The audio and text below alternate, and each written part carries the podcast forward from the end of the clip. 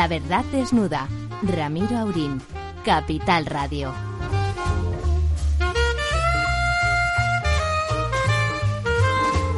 Muy buenas noches, amigas y amigos. Aquí estamos, puntuales, unos segundos antes de las 16 minutos de la noche. Una muy agradable noche madrileña. Eh, lo del cambio climático es una evidencia. Ya no se pone, el sol se pone, pero lo que es el frío no acaba de venir ni en broma. Don Lorenzo. Muy buenas noches, Ramiro. De todas formas, es tradición en Madrid que por estas fechas de primera quincena de, octubre haya una especie de veranillo. Pues, Yo creo que es lo que si venimos del mismo veranillo, si no... Bueno, eh, refrescó un poquito unos días en septiembre y ahora estamos este veranillo, pero yo creo que la semana que viene vuelve a refrescar. Bueno, a ver si es verdad. Bueno, era el veranillo de San Miguel que este San Miguel, se ha prolongado mucho, se está prolongando mucho y ya se habla del veroño es la mezcla de verano, y, otoño. Por supuesto, el que les habla es eh, profesor Tamames. profesor Tamames, por si había alguna duda que no la había. Y al otro lado del Atlántico, a través de, no sé si de cables o de las ondas, tenemos a nuestro super don Argimiro Barros. Argimino. Hola, ¿qué tal? ¿Cómo estáis? Ahí, ahí en eso, eso tú, que estás en el meollo del lugar donde se está produciendo uno de esos seísmos al que el emperador nos tiene acostumbrados. Eh, en tu opinión, antes de entrar en, otras cosas que nuestros compañeros seguro que quieren preguntarte, esa última, el último exabrupto que, ha hecho es a negarse a que pueda declarar un testigo convocado para el proceso de impeachment. Hay quien dice que se le va que va a ser un boomerang contra él. ¿Qué, ¿Cuál es la opinión general de los analistas ahí eh, en Estados Unidos? Eh... Bueno, a ver, es, complicado. Donald Trump acaba de contratar a un abogado que tiene una fama de, duro, como suele ser en el entorno de Donald Trump, combativo, y ha preparado esa carta diciendo que va a obstruir el proceso de impeachment. ¿Qué ocurre? Que los republicanos, como siempre comentamos, eh, los senadores, los congresistas, pues están en contra de este proceso y de hecho están lanzando procesos alternativos, como cuestionando a los líderes demócratas y están centrándose, algo que les interesa, no en eh, la esencia de por qué este proceso ha comenzado, aquellas presiones a líderes extranjeros para beneficio político de Donald Trump, sino, en cómo claro, sino en cómo está eh, siendo el proceso, cuál es el procedimiento exquisito en el Congreso. Entonces ahí está la batalla. ¿Qué pasa? Que los republicanos pueden hacer presión eh, en contra de los demócratas y ralentizar un poco el, proceso. Así que ahora mismo estamos en una fase eh, casi muy legalista, con todas las eh, particularidades del proceso, los antecedentes, y por ahora es difícil eh, saber qué, va a ocurrir. Pero bueno, tú has utilizado el verbo correcto que legalmente los, los abogados utilizarían. Están haciendo obstrucción a, a, la justicia, en este caso al proceso de impeachment. Eso tradicionalmente está muy mal visto. Sí, está mal visto, pero todo está en una atmósfera realmente venenosa. Eh, es difícil encontrar ningún antecedente, lo decíamos hace una semana. En este programa hablábamos de Johnson, hablábamos de Nixon, hablábamos de Bill Clinton, pero hay muchas diferencias. Eh, me quedo con una de ellas y es que ninguno, ni Johnson ni Clinton, que fueron realmente imputados, no impeach. Eh, Nixon, como sabemos, pues denunció, o sea, dimitió, antes de, de que llegase ese momento. Ni Johnson ni Clinton eh, se enfrentaban a una reelección y Trump tiene una reelección el año que viene. Y cuando un político no se enfrenta a ninguna elección, su temperamento cambia, su legislación cambia, no está en campaña electoral. Tiene menos que perder, tiene menos que perder, ¿no? Tiene mucho menos que perder. Donald Trump lo tiene todo que perder y hay, hay, hay muchísimos factores. Y queda un año de campaña, ¿eh? ojo, que el, esto del impeachment igual se puede resolver con un Trump que se sale, sale libre, ¿no? Porque lo juzgaría el Senado es difícil que alcance esos dos tercios y se puede resolver cuatro, cinco, seis meses y luego continuar con la campaña, que va a ser una campaña realmente, bueno, sangrienta, podríamos decir, en términos políticos. Bueno, en ese sentido, Argimino, soy Ramón Tamames, pues eh, he leído un artículo esta mañana eh, y decían es que no saben matemáticas, estos que piensan que pueden ganar el impeachment, no saben matemáticas. La exigencia de dos tercios del Senado. Es lo que acaba de decir Ya lo he oído, por eso lo digo, lo subrayo, lo subrayo. Es imposible en estos momentos reunir dos tercios, porque están muy igualados en el Senado. Eh, yo creo que tienen cada uno casi 50, 50 senadores o, los tiene. Entonces, realmente, pues, eh, reunir los dos tercios, 67, 67, eso es imposible. Entonces, esto es un ejercicio... Eh, bueno, de desgaste, ¿no? Una estrategia de desgaste. Podría bueno, no, pero 66 es muy difícil porque todo el mundo tiene unos intereses muy complejos con el presidente en funciones, no, no en, funciones, no, este es de verdad. Funcionando. en funciones es el nuestro. Claro, y entonces, eh, claro, la defensa que tú dices del abogado ese tan inteligente o lo que sea que ha contratado Trump, ¿qué va a ser? ¿Obstruir las fuentes de información? Porque ya ha aparecido otra, otro denunciante ayer que de momento no le quieren ni oír, ¿no es así? sí, bueno, Donald Trump tiene, tiene, una, tiene una forma de ser que lleva practicando desde hace 40 años, que podemos incluso retrotraer a su padre, podremos incluso retrotraer a, a sus influencias, como Roy Cohn, que era un conocido abogado y político estadounidense, eh, y que siempre atacar, atacar, atacar, jamás ceder ni un milímetro, jamás pedir disculpas, mentir y repetir las mentiras hasta que se vuelvan realidad. Si alguien te critica, arrasarlo en Twitter de una manera personal. Es como un gladiador. Está eh, jugando con otras reglas y cuando se enfrenta a alguien no es que hasta, hasta que el, cuerpo del, contrincante sea arrastrado fuera del, coliseo. Es algo a lo que no estamos acostumbrados y en este caso del impeachment es igual. Eh, Peter Baker, que es el, corresponsal jefe de la Casa Blanca, bueno, del New York Times, perdón, en la Casa Blanca, Decía hace un par de días en una charla con Bob Woodward, el legendario periodista del Watergate, decía que Donald Trump es un gabinete de guerra unipersonal y, que no tiene ningún tipo de,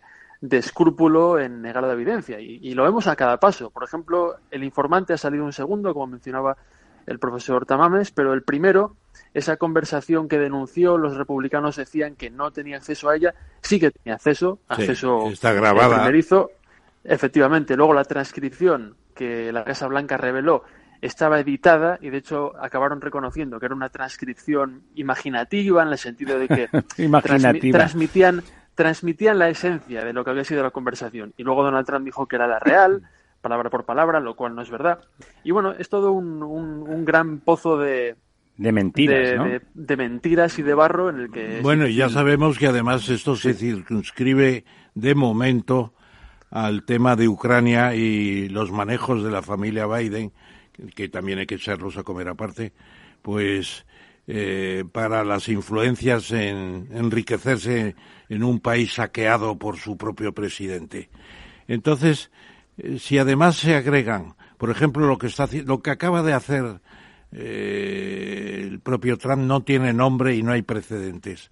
Ha estado ayudando a los kurdos de Siria para luchar contra el tirano de, Damasco. Bueno, pues ahora levanta la ayuda que tenían los kurdos y deja de entrar a Erdogan después de retirar a, que los arrase. A que los arrase. Bueno, eso tiene nombre.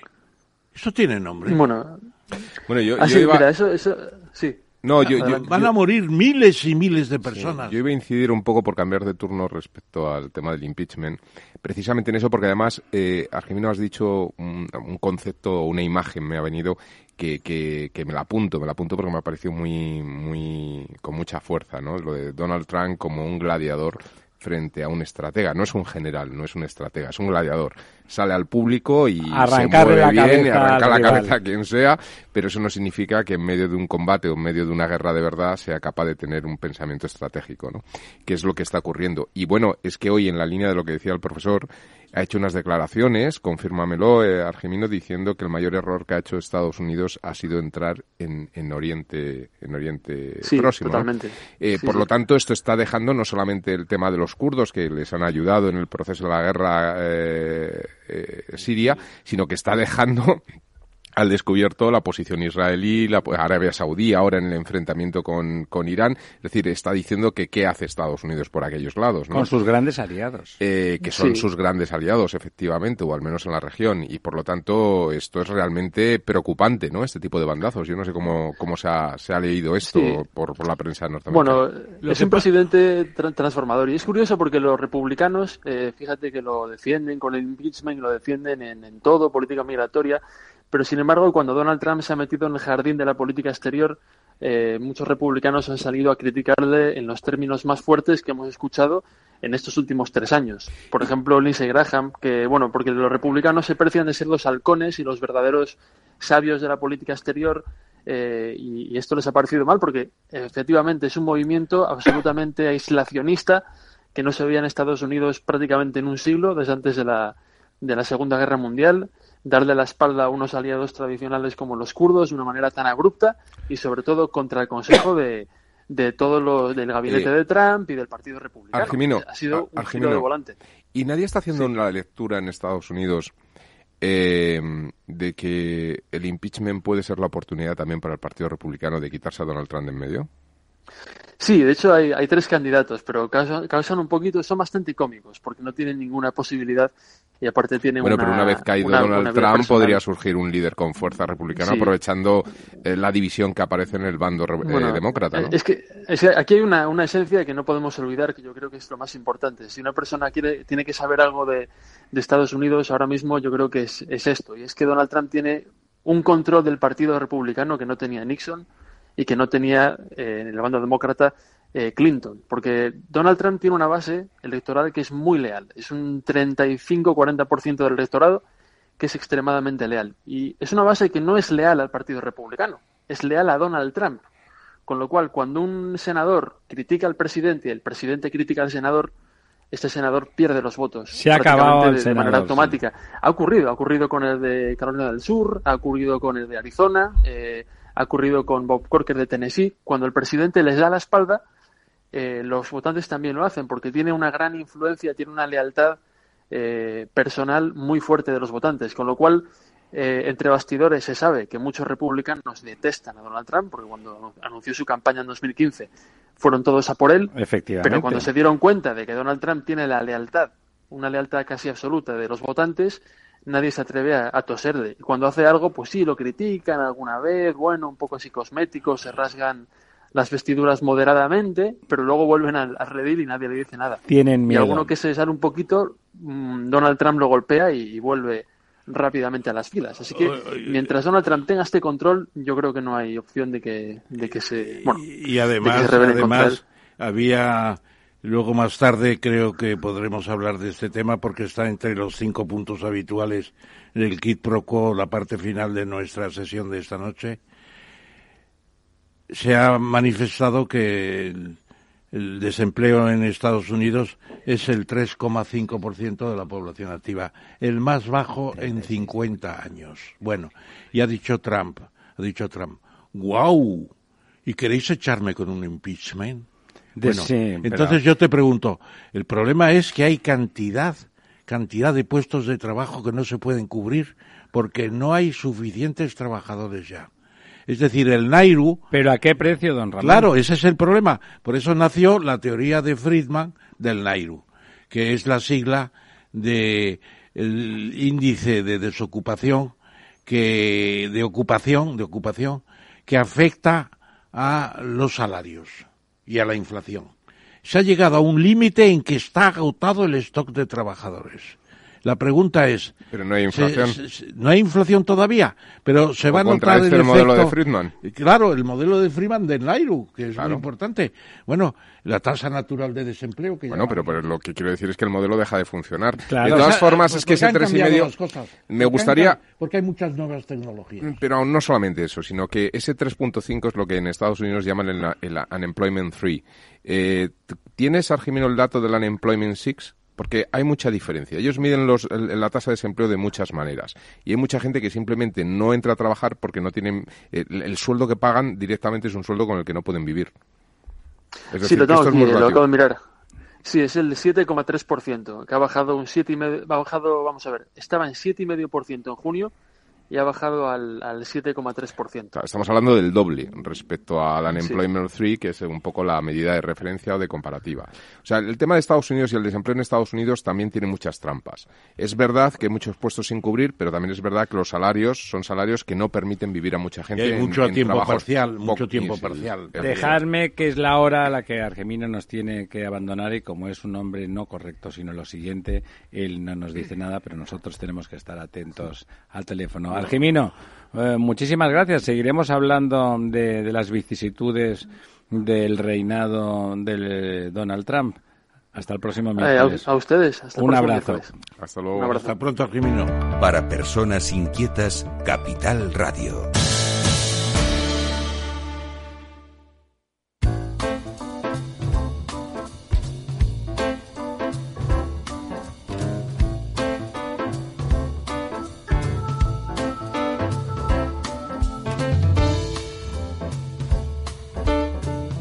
La verdad desnuda. Capital Radio. Media hora. Bueno, aquí estamos, aquí estamos de nuevo.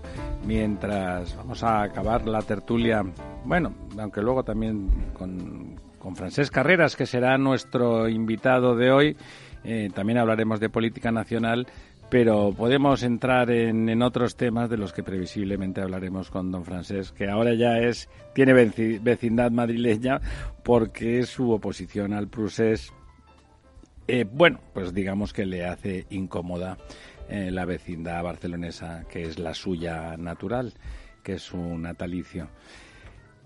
¿Qué, ¿Qué les parece? ¿Qué les parece? Hoy veía en televisión al señor Rivera se le, ha puesto cara de perdedor, definitivamente. Al señor Sánchez se le ha puesto cara de estupor porque no los números no le salen como estaban previstos. Estaba todo el mundo pensando que de 140 no iba a bajar y ahora mismo, virgencita, virgencita, que me quede como estoy. El señor Errejón parece que, Va a raspar poco. Que va a, parece que va a raspar poco. Ya veremos porque es el más difícil de prever, porque como no hay antecedentes, la lectura de las encuestas es más complicada con el rejón. Eh, bueno, y desde luego también el señor Iglesias está inquieto sin ningún género de dudas. El que parece que está encantado de conocerse eh, es Abascal y su candidatura de Vox. Todo el mundo dice que va a subir, cuando todos, yo el primero, preconizaba una bajada, una vuelta al sentido común del votante de que estaba allí un poco enrabietado volver al, al, PP en vista de que el PP va a subir significativamente parece según todas las encuestas y por lo tanto bueno por lo tanto eh, el voto útil tenía volvía a tener mucho sentido para una parte por lo menos una parte sustantiva del votante del votante de, de Vox ¿Cómo, ¿Cómo, lo ven? Si se puede decir, eh, si se puede decir algo, porque la verdad es que. Hombre, yo creo que son las cábalas de estos días. Son las cábalas de estos días. Hay una cosa muy clara que eh, eh, realmente las, la convocatoria de elecciones puede, puede resultar un panorama muy distinto del que se pensaba. Eh, ciudadanos, algunos. Ciudadanos que está claro que va a caer, que va a caer mucho, mucho. Yo creo que la decadencia del de, señor Albert eh, bueno, es el error, ha cometido un error eh, estratégico. Empieza, empieza a contraerse a la señora Arrimadas a Madrid. Eso ha sido un grave error. Luego, después del error anterior de que la señora Arrimadas, con 46 diputados en el Parlamento catalán, no hizo una eh, moción de censura que ha tenido que hacer su, momento. su sucesora. Y afuera, ya, en frío, tiempo, ya en frío, sin ningún interés. Lo tendría que haber hecho la señora Rimadas. Ha sido una caída y una erosión muy grande en Cataluña, yo creo. Y luego las cosas de las alianzas, anunciar que, que con Sánchez no iba ni a pactar nada y luego resulta que se ofrece a Sánchez, si gana Sánchez y se ofrece a Pablo Casado si gana Pablo Casado. Yo creo que la situación de Albert Rivera es muy delicada y muy mala y podemos tener un resultado de, de que, le haga dimitir por, por lo menos por una temporada ¿eh? de su propio partido, porque de la presidencia de su propio partido. No es porque haya ya líderes importantes al margen de. No, es que el error, el error estratégico ha sido descomunal. Tremendo. Y además le ha dado la espalda a sus votantes, eh, lo hemos comentado alguna vez, yo tengo en un entorno muy amplio muchísimos votantes cualificados de, de ciudadanos y todos, no encontré ni uno que no le parecía que lo oportuno era hacer un pacto con el PSOE, forzándolo al límite, llevan todas esas cosas que se dan por descontadas que se hacen cuando uno negocia un pacto transaccional. Y por lo tanto, eh, ese, ese empecinamiento narcisista en, que yo no, ya incluso hoy decía, no, no, yo no me he pasado al sanchismo, pero oiga, que no es personal, que nadie se pasa nada, que esto es política, estos son negocios, negocios políticos, por lo tanto, uno negocia, eh, negocia el programa, negocia cómo, negocia la situación de gobernanza, no, no, no es nada personal, nadie se pasa a nadie ni nadie se pasa a nada. Cada uno está representando una propuesta de gobierno que los españoles han aprobado en determinada medida. O sea, es no entender lo que es la gobernanza y la democracia, ¿no, don A mí, eh, bueno, antes hablabas de estupor. A mí lo que me ha provocado estupor hoy son las declaraciones del señor Sánchez diciendo que no pactará ni con el PP ni con Ciudadanos porque han pactado con Vox, ¿no? Entonces, claro, al final... A ver quién es más tonto, ¿no? Visto lo visto, donde dices, bueno, lo puedo decir en sentido electoral, pero visto lo visto, donde esas frases electorales después lo han, lo han cumplido hasta el último minuto, me refiero también en otros partidos y demás, ¿no? Pues, pues parece un poquito...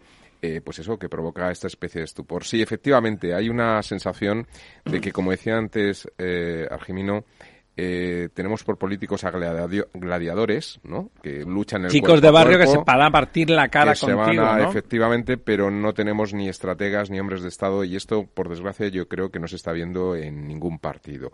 Aunque es verdad que el señor Casado en los últimos eh, semanas, casi diría, parece que ha tomado una posición más o quiere tomar una posición más de hombre de Estado. Pero bueno, en cualquier caso, eh, si lo ha hecho, lo ha hecho en las últimas dos semanas, con lo cual el tema está todavía por demostrar si efectivamente va a seguir en esa línea. Pero lo que mm, un poco eh, clama al cielo o de alguna forma molesta es que se considere que los que los ciudadanos pues se equivocan. Los ciudadanos no se equivocan. Es decir, cada uno vota al que le parece más Es una barbaridad que, que, se repitan estas elecciones. El ciudadano ha votado lo que ha votado, considera que ese tiene que ser su representación y los políticos están para efectivamente eh, llegar a acuerdos. Es que es, su función, es, su, única función. Porque al final en un estado tan estructurado como el español los funcionarios gestionan. Los políticos lo que tienen que hacer es transmitir unas ideas, ver la realidad política que ha surgido de las urnas y llegar a acuerdos, efectivamente, pues a base de programas donde unos ceden, otros por otro lado, y al final, pues, pues se busca lo que en economía, eh, eh profesores llamamos el second best, ¿no? Pues oye, pues no es lo ideal para mí, pero... El, el viceóptimo. Eso es. No es que sea lo ideal para mí, porque yo defiendo unas ideas, tampoco es lo ideal para usted, que defiende otras ideas, pero buscamos un segundo un punto, óptimo. Un punto intermedio. Un punto en el cual, pues uno... Claro, eh, buscamos los puntos en común y las divergencias pues tratamos eh, de limarlas lo más posible y hasta donde podamos, ¿no? Repartimos un poco las competencias, vemos qué hace uno mejor, dónde, dónde aporta valor cada uno y, bueno, y a partir de ahí pues intentamos gestionar esto, pero desde luego no decimos a los ciudadanos que se han equivocado. Esto me parece una barbaridad tremenda. Eh, el tema de Vox, fíjate, yo, porque además se ven las encuestas, al menos si, si de verdad esa proyección se, se acaba materializando, eh, Vos, yo lo dije en su momento, yo para mí Vos no le robaba votos al Partido Popular, para mí Vos le robaba votos a la abstención. Es decir, había un colectivo en ese, en ese lado más de la derecha que sinceramente pues eh, tras sobre todo el gobierno de Mariano Rajoy pues no no se encontraban a gusto o cómodo con la postura del Partido Popular, pues por motivo que sea. O sí, eran más radicales, más, más, nostálgicos, eh, más tema, ultraconservadores. Tema también de, elementos de valor religioso, etcétera, que les podía llevar a, defender posturas que el Partido Popular pues pues no, no había hecho frente a ello y demás. Y, oye, pues ese colectivo está ahí, es una realidad española y yo creo que vos ha, ha bebido de la de la de la de la abstención. exactamente igual que lo ha hecho Podemos. Es decir, yo lo que sí que creo es que en estos momentos los extremos eh, vienen representados desde la abstención y la abstención, por desgracia, se va a producir o se está produciendo en las zonas templadas, en el centro. Es decir, los votantes, pues más eh, que están en esa situación donde, oye, pueden pensar que un buen presidente del gobierno, como lo ha habido en España del Partido Socialista, estoy pensando en el caso de Felipe González, por ejemplo, pues puede ser una solución, o un buen presidente del Partido Popular o de, la derecha, pues también podría ser una buena solución, siempre y cuando las posturas sean templadas y demás, ¿no? Es decir, este votante medio es el que está realmente desilusionado con la política. Con la falta de racionalidad. Eso es. Don Ramón. Y luego hay un tema que a mí me parece eh, preocupante, porque eh, no cabe duda de que la fundación de, de mm, Ciudadanos fue obra de varias coincidencias con personajes que se manifestaron con gran autoritas, en cierto modo. Por ejemplo, Nart, uno de ellos. La política europea se ha ido. Se ha ido. No sé si todavía es eurodiputado de. Sí, sigue siendo. Sigue, se ha ido por completo. Bueno, pues Nart es un valor nacional, no cabe duda. He estado en la prensa, en la radio, en la televisión es un hombre honesto y que se la y es muy reivindicativo, es muy reivindicativo. Y luego el caso de Carreras. Yo no sé luego qué podremos hablar con Carreras, con francés, pero yo veo que su artículo en el país sobre que tenía que Albert Rivera completar el gobierno con, con Sánchez como vicepresidente, eso fue un artículo importante, importante y no hizo ni caso.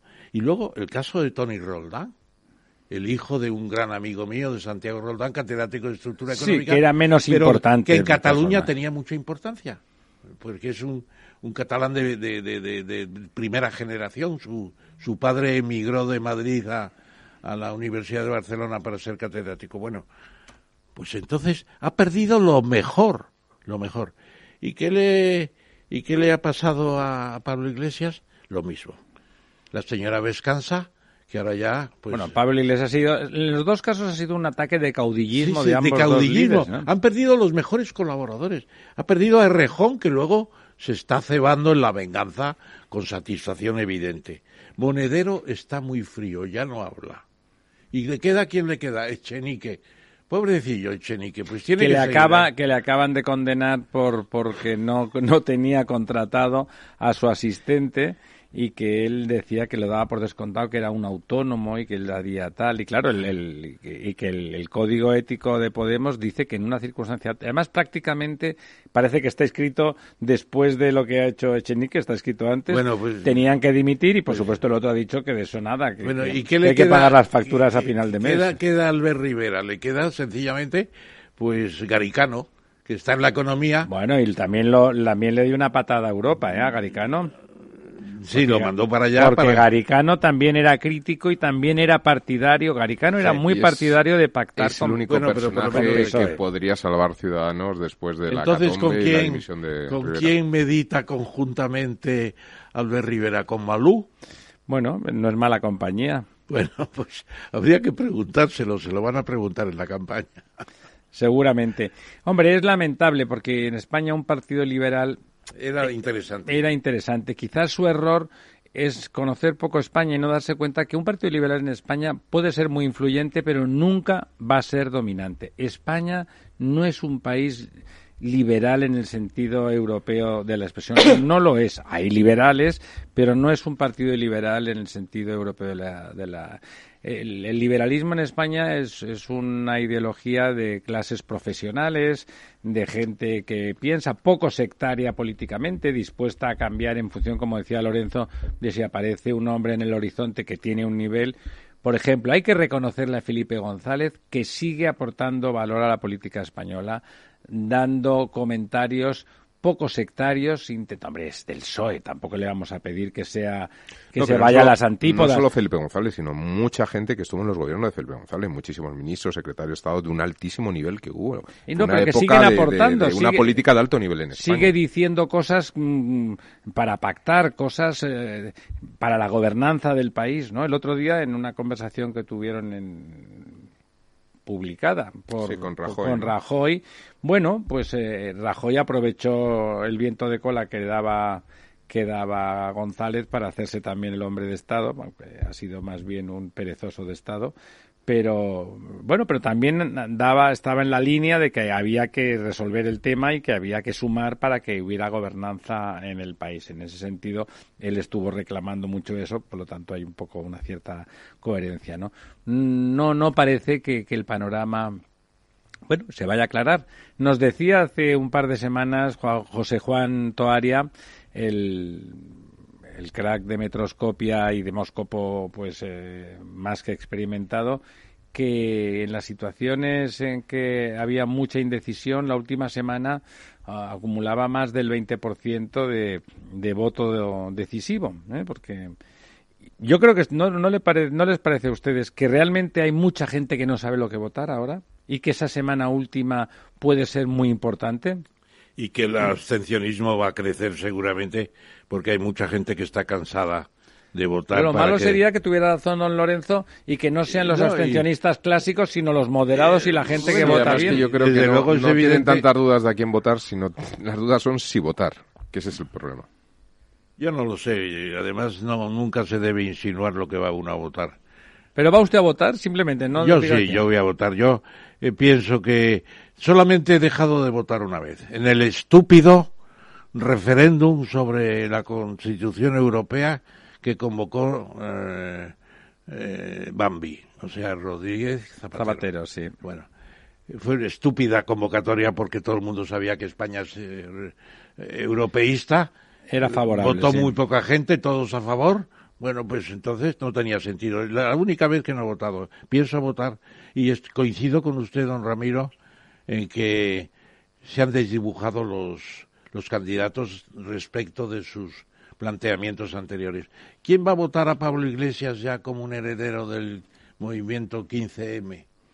Con su marquesado, ¿verdad? Con su marquesado, con sus historias. ¿Quién le va a votar? Se le han ido las, los periféricos. de, Andalucía están a punto de irse, de Valencia se han ido, de La Coruña se han ido. Eh, va a tener 20 diputados, pocos más. No, parece que va a tener 30, dicen. Es que es de los que beneficia, por ejemplo, la campaña, mientras que a Sánchez le perjudica, no es un buen orador, en los debates da mal, en cambio, en cambio Iglesias pierde durante la fase de gobernanza porque lo que pretende no es bueno, pero en cambio hay que reconocer que es un buen candidato, que es alguien que se maneja bien, puede pasearse después de denostar la Constitución, la transición y lo que haga falta, se pasea después con la Constitución en la mano, leyéndola como si fuera la Biblia en, en los debates, ¿no? Es hábil, quiere decir, hay que reconocerle una habilidad ahí, ¿no? Invoca a su majestad el rey. Pues para que solucione los problemas. Pero hay que reconocerle hay una habilidad para ganar votos en ese tipo de circunstancias. De fíjate, yo, yo el mayor problema que veo es que tal, si, si nos creemos las encuestas, claro, habrá que ver si finalmente esto se, materializa y, son así. Pero de ser así, eh, solo hay una coalición posible, que, que, es lo que se ha venido a llevar esa gran coalición entre el PSOE y el Partido Popular y yo a día de hoy veo compleja esa, esa coalición, ¿no? Entonces, ¿qué va a No tenemos cultura política para hacer eso. Claro, pero el problema está en que si esto es así y no hay esa posibilidad de coalición, eh, bueno, ¿qué, vamos? ¿A unas terceras elecciones? Es decir, porque con el panorama actual, si, si cogiéramos un poco la media de las encuestas que hay, eh, yo, yo veo que es absolutamente imposible llegar a, a, ningún tipo de pacto, ¿no? Es decir, por situaciones. Pero es impensable otras elecciones. Impensable, la gente se iba, iba a ver un terremoto en algún sentido. Sí, no, no, sí, lo entiendo, pero mm, no hay coalición tampoco posible, ¿no? Es decir, yo no veo en una coalición eh, lo que quede de Ciudadanos con Podemos, por ejemplo, en esa especie de apoyo colectivo, ese no, es decir, que realmente la única ya no sumaría, según Pero insisto, si nos creemos siempre les quedará la abstención como, como una. Pero aunque haya abstención, si no es una cuestión de, conformar gobierno y presidente del gobierno, es que después hay que aprobar unos hay que gobernar, hay, que gobernar, hay que aprobar unas leyes. Es decir, eh, España lo que necesita, porque además lo necesita de verdad, es gobierno real. Es un acuerdo estable de gobierno. Y en estos momentos, si nos creemos las encuestas, lo único posible es con esto. Con lo cual, ahí es donde, y lo digo por ese giro que ha dado en estas últimas semanas el señor Casado, donde si nos creemos de nuevo las encuestas y finalmente eh, saca más votos el PSOE que, que el Partido Popular, es donde el señor Casado tiene que demostrar su cintura de hombre de Estado, ¿no? ¿Y lo va a demostrar? Si lo va a demostrar, pues habrá una gran coalición. Si no... Ya al centenar de votos. Yo no quiero emular al marqués de Galapagar pero creo que no sé si antes de las elecciones es delicado el tema.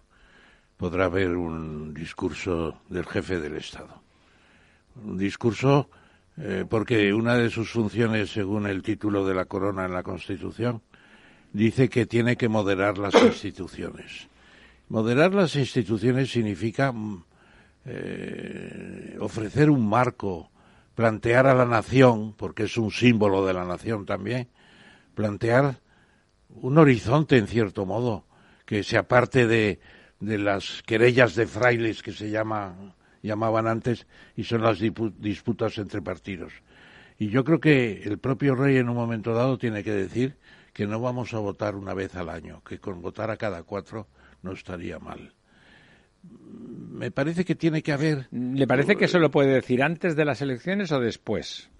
Después recomendaría la formación de una coalición, claro. Pero decirlo antes es más es más dramático y más difícil. Bueno, invitar a los españoles a votar, ese sería quizá el mensaje. Decir que no se abstengan porque hace falta mm, que, que, sea legítimo el gobierno que se, que se forme y evidentemente contra menos abstención haya, pues más legítimo es el yo insisto que más que un llamamiento a los españoles, que también estaría bien, habría que hacer un llamamiento a los políticos para que asuman su responsabilidad. Sí, no, ha sido, ha sido muy patético porque había posibilidades de formar gobierno en esta última. Y además un gobierno, digamos, que, que no, que no generaba ni posiciones extremas, es decir, esa ubicación que teóricamente el tenía Ciudadanos, PSOE, era, era un gobierno natural, era un gobierno natural, es que era... Eso es, ha habido, hay un error de, estratégico descomunal, brutal, increíble, ¿no? Incluso y parecía improbable que se cometiera un error. De hecho, me recuerda, estábamos los tres, asistimos a ese evento el lunes que reunió a lo más granado de la clase política y periodística en la sede de La Razón, donde don Ángel Simón, lo cito ahora al hilo de lo que comentaba don Ramón, que hablaba de la necesidad de institucionalidad, ¿no? que, que el Estado tenga sea fiable, ¿no? Que nuestro Estado sea fiable, que nuestras instituciones sean fiables. La nave del Estado tenga un rumbo tenga un rumbo y haya institucionalidad, es decir, las instituciones se respeten en la línea también de lo que decía don Lorenzo, ¿no? Que los políticos sean eh, conscientes de que ellos encarnan esas instituciones y sus pugnas y sus peleas narcisistas nos traen al pairo, pero no solamente eso, sino que realmente perjudican gravemente eh, la viabilidad del proyecto español, que es el de los españoles, no el de ellos, ¿no? No el de ellos.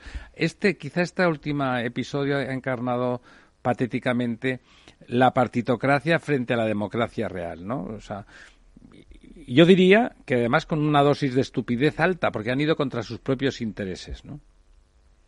Bueno, el 12 de octubre es la fiesta nacional, tenemos dos fiestas nacionales, el 12 de octubre y el 25 de julio y el 6 de el 6 de diciembre. El, el, patrón de España es Santiago, ¿no? No, pero eso no es fiesta nacional ya, ya no. Eh, fiesta nacional son dos, en el, el 12 de octubre y el 6 de noviembre, que es la Constitución. De diciembre. De diciembre, que es la Constitución. Bueno, pues eh, la recepción que habrá en el Palacio Real después de, la exhibición o desfile de, las Fuerzas Armadas que ya se está preparando por, por la castellana.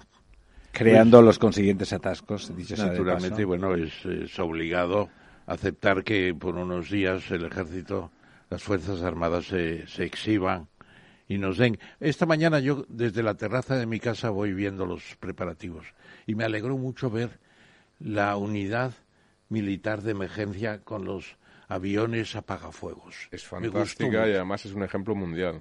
fantástico, fantástico. Son... Y aunque te pese, fue un proyecto, una unidad que sacó adelante José Luis Rodríguez Zapatero. Pues sí, pero ya había un embrión de todo eso. No, no. Había un embrión. Yo creo que don, Ramón eso lo digiere regular. No, no, pero pues, pues Oye, eh, cada cual su debe, su debe, ser lo poco bueno que hizo. Bueno, entonces yo creo que va a ser interesante esa mañana en, a partir de las doce y media. Nos han invitado con esa hora. Y no sé, tampoco el rey va a hacer declaraciones allí escuchará mucho. Seguro que no, no, sí, será jugoso. Escuchará mucho. Vamos a ver. A ver si va todo el mundo o si alguien de golpe se hace el estrecho, como en otras ocasiones, para demostrar su antimonarquismo militante, ¿no? Eh. Ah, por ejemplo, ¿va a ir Pablo Iglesias? No. No va. Esa es la pregunta. Pero es que posible que ahora vaya. Lo, es lo va a decir. ¿Está usted seguro que no va a ir? No, yo, yo creo que esta vez puede ir porque le ha invocado al jefe del Estado varias veces ha invocado, se ha paseado con la Biblia constitucional en la mano. Eh, no, no, tendría yo tan claro que no va a ir, ¿eh? No lo tendría yo tan claro. en cualquier caso, eh, sí me gustaría destacar, lo digo porque lo ha sacado el profesor, que las Fuerzas Armadas en estos momentos son la institución más valorada en este país. Y yo creo que eso también es importante, ¿no? Y sí, y curioso, ¿eh? en este momento. Bueno, no, no, curioso no, y esto ocurre en muchísimos países de nuestro entorno. Yo creo que esto es precisamente una normalización eh, democrática. Yo creo que las Fuerzas Armadas, durante estos últimos años de democracia, pues han demostrado un papel y una posición, en primer lugar, absolutamente neutral y fuera de la política, cumpliendo funciones tanto nacional como internacionales. Han estado allí siempre donde se les ha llamado con la unidad militar de emergencia y no solamente con la unidad militar de emergencia, sino que cuando ha hecho falta han ido unidades activas o otro tipo de unidades a, otro tema de desastres naturales. Ahí, le preguntaría yo una cosa a don Lorenzo, a ver qué opina. Eh, según la Constitución, el comandante de las Fuerzas Armadas es el rey. Es el rey. Bueno, ahí su amigo Rodríguez Zapatero ya hizo lo posible para zapearle todo eso y está derivando ya a los estados mayores eh, que dependen del presidente del gobierno. Pero todos sabemos que en un momento de emergencia el comandante supremo solo hay uno. Solo hay uno. Bueno, bueno es lo que establece la Constitución. Yo creo que el rey en general, eh, por lo menos su padre, yo creo que este también igual más, eh, entiende que su función debe estar muy coordinada en temas muy graves como los que podrían afectar a la necesidad del uso de, nuestras Fuerzas Armadas, se supone que en la defensa de las fronteras o contra enemigos exteriores, debería de ser una, una decisión muy coordinada con el gobierno democrático de la nación, porque incluye la probable pérdida de vidas, el riesgo evidente, eh, bueno, y por lo tanto, yo creo que ese no es un tema. Es un perfil diferente al de, al de, su padre, ¿no? Su padre era un militar en, en estado puro el actual rey de España, Felipe VI, bueno, pues tiene, formación, militar, tiene formación civil y recordemos que su tutor durante todo su periodo de formación, que fue el profesor Aranguren, pues, pues eh, era una persona con una capacidad. Uno de los profesores. Uno de los profesores, sí. Pero digamos que fue como el tutor pero, principal. Pero es significativo que estuviera ahí, ¿no? Y, bueno, yo creo que, que... estuviera Fuentes Quintana y que estuviera yo, aunque fuera solamente en la Universidad Autónoma de Madrid. Pero eh, a mí me parece que es un momento muy interesante en ese aspecto. Y el rey da la sensación de que eh, está como un poco marginado. No está en el centro del, del, de la gran controversia. Es que no está en el centro. No, es su función. No es su función. No está. No debe estar en el centro. Claro, claro. No debe estar en el centro. Pero fíjese que el monarca, el monarca más apartado de las funciones de gobierno era el emperador de Japón. Y bueno, la paz después de las dos bombas de Nagasaki y de Hiroshima, ¿quién lo decidió? Bueno, él, pero ya también fue una institucionalidad, ¿no? estaba el país hundido. Bueno, eso le valió seguir de emperador después, ¿no? Con el protectorado americano sobre Japón que duró muchas décadas, de hecho, ¿no? Eso. MacArthur tuvo una visión genial en ese sentido, ¿no? Fue inteligente. era un general, no un gladiador. Exactamente. sí que era un gladiador. Las dos cosas. Ese era un general que si bajaba a la arena, tela marinera, ¿no? Ah, yo le voy a preguntar otra cosa a usted, don Ramiro. Eh, no sé si conoce al abad del Valle de los Caídos.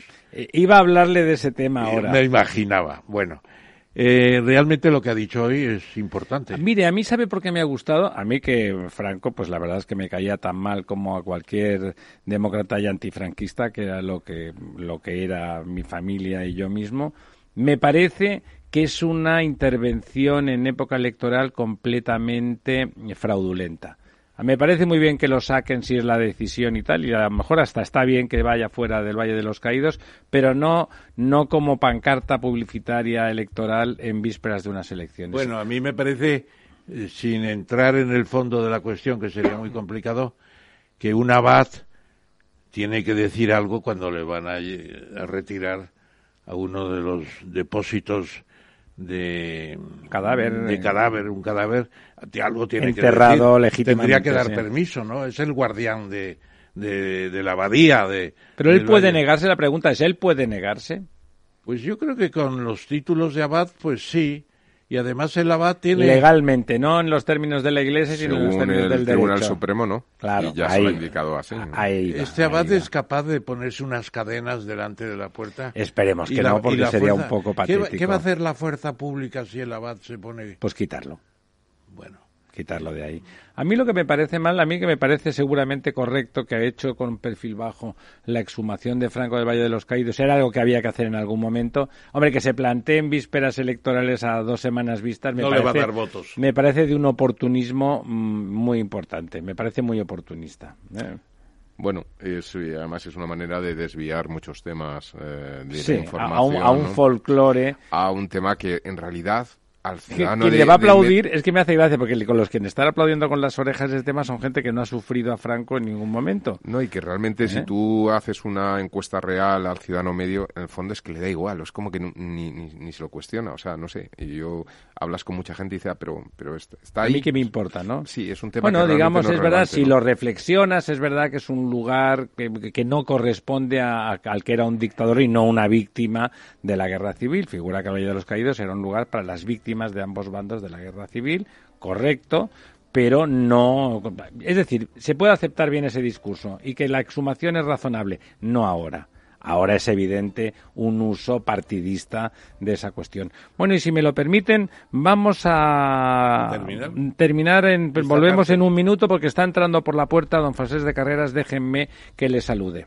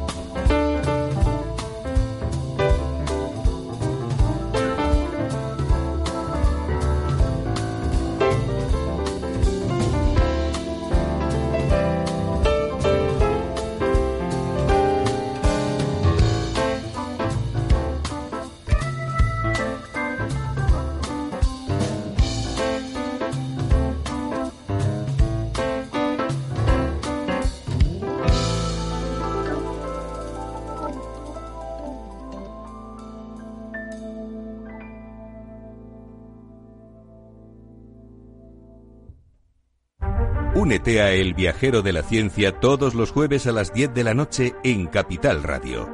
Acompáñanos por todo el mundo en nuestra búsqueda de las noticias más impactantes sobre ciencia y tecnología. Síguenos en las redes sociales y en el podcast buscando El Viajero de la Ciencia.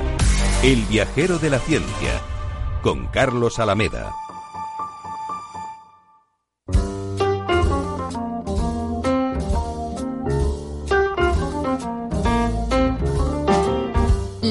Desnuda. Ramiro Aurín. Capital Radio. Aquí estamos de vuelta de las rutas americanas y de la política internacional y recibimos hoy con enorme gusto por parte de los dos, de, nuestro don Ramón Tamames, porque son amigos y académicos, compañeros en la Academia de Ciencias Políticas y Morales. Y por mi parte, eh, que no, primero porque no puede ser de otra manera como director del programa, pero además como barcelonés y como catalán eh, de los que compartimos, compartimos la voluntad de, de la nación española y de la Constitución de la que él, bueno, es un estudioso porque es catedrático de Derecho Constitucional. Don Francés Carreras, ¿qué tal? Hola, ¿qué tal? ¿Cómo estás? Es un honor saludarle, un honor, además, eh, lo digo sinceramente, no es retórico, eh, en Cataluña defender con sentido común y con argumentos y con expertise eh, la cuestión la cuestión unionista, la cuestión de, de que el status quo del que partimos no se rompa por arte de Birli Berloque ni de pasiones eh, no precisamente turcas, eh, pues es un ejercicio laborioso, duro, ha sido duro durante muchos años, eh, sigue siendo duro, el pasado lo empleaba pues porque tanto él como yo tenemos vecindad madrileña en la actualidad y por lo tanto esa defensa que la seguimos llevando a distancia, pues eso es, es más a distancia, aunque el país, nuestro país, España, no es tan grande como para que esa distancia sea excesiva. Eh, bueno, tiempos em, intelectualmente por lo menos duros, ¿no?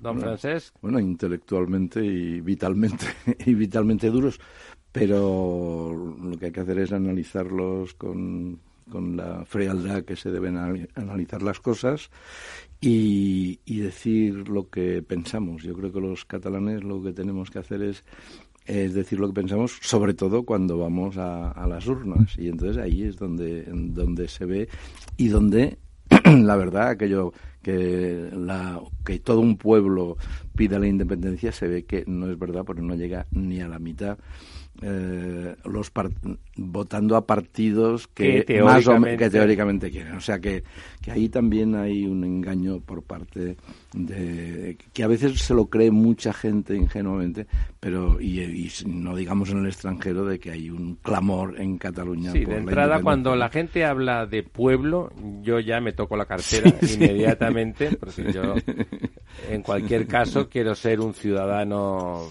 español, europeo, del mundo, un ser humano, pero pueblo, pueblo, pues eh, más allá de la del, del, comentario afectivo al lugar donde uno ha nacido, ah, eh, pues fuera de eso, no, no lo de pueblo al estilo medieval o al estilo eh, de, la, de las épocas épicas, me parece fuera de lugar y cuando uno habla de pueblo está inmediatamente intentando manipular la realidad política, ¿no? Sí, populismo viene de pueblo. Exactamente. El populismo viene del pueblo.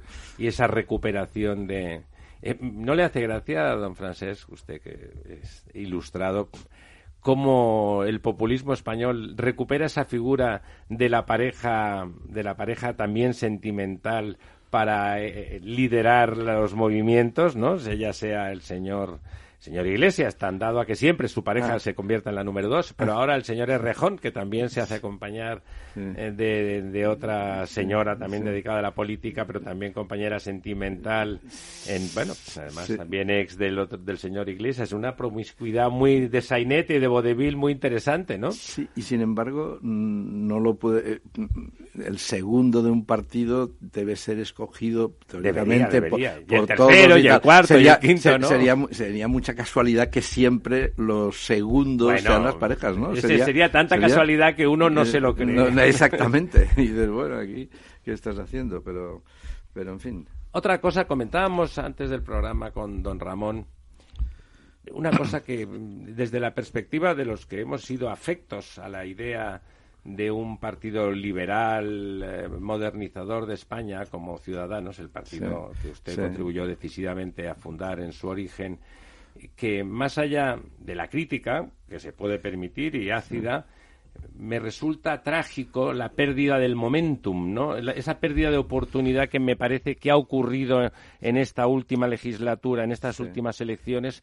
Parecía que estaba todo a favor de, de poder irrumpir irrumpir no para dominar, que no se trataba de eso. En España nunca un partido liberal será dominante, probablemente un desconocimiento de España por parte de Rivera ha provocado esa. Nunca un partido liberal en España será dominante, pero podía afectar decididamente a la gobernación del país. ¿Le parece como a nosotros que ese momentum se ha perdido? Eh, esto ya se verá. Todo parece indicar que sí hay una desilusión brutal. Eh, yo lo he expresado en los periódicos. El año ha sido particularmente el, crítico. El, año el año pasado en, en, diversos artículos, no solo en uno que tuvo mucha repercusión, sino que ya lo venía diciendo. Entonces Ciudadanos tenía dos, yo creo que dos funciones. Una en Cataluña de ser eh, infranqueable frente parapeto al independentismo. Parapeto al independentismo. En Cataluña el PP, que también puede ser parapeto, es muy pequeño y se ha ido reduciendo y eh, el PSC, el Partido Socialista, pues lo que ha quiere... renunciado a lo ser parapeto. exactamente, lo que quiere es formar gobierno con Esquerra Republicana. quien haga falta. repetir, repetir el tripartito anterior y en este caso añadir los comunes, ¿no? Eh, por tanto, en Cataluña es una pérdida si, si Ciudadanos eh, baja y no hay trasvase, no hay sumo entre Ciudadanos y PP que sea equivalente y yo creo que para Cataluña es, eh, es un serio, es, es, es un, en fin, eh, queda muy indefensa respecto a, los demás, eh, un pequeño drama.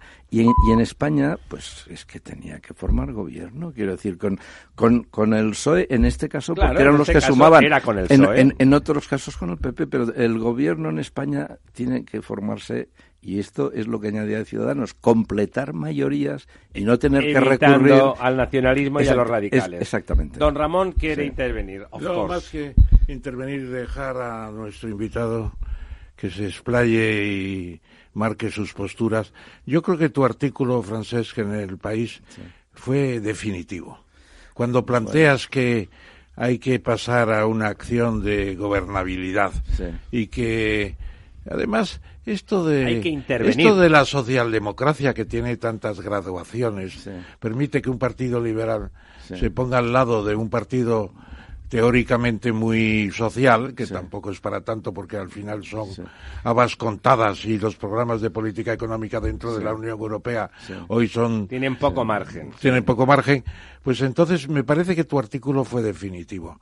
Asociate, Albert, con Sánchez, por lo menos por una temporada, para gobernar España y resolver sus problemas. Eso me parece que fue definitivo. Bueno, y yo creo que pero no sirvió para nada. Definitivo para nada. No pretendo, no pretendo exaltar tu figura más allá de lo indispensable, pero es un poco el Jacques, el, de Dreyfus, el caso Dreyfus, Zola, que revela a los franceses una situación. Y tú revelas en el mundo político español una situación absurda de que un partido como el de Albert Rivera permite estos juegos florales para que no haya gobierno en cuatro años. Permite su hundimiento.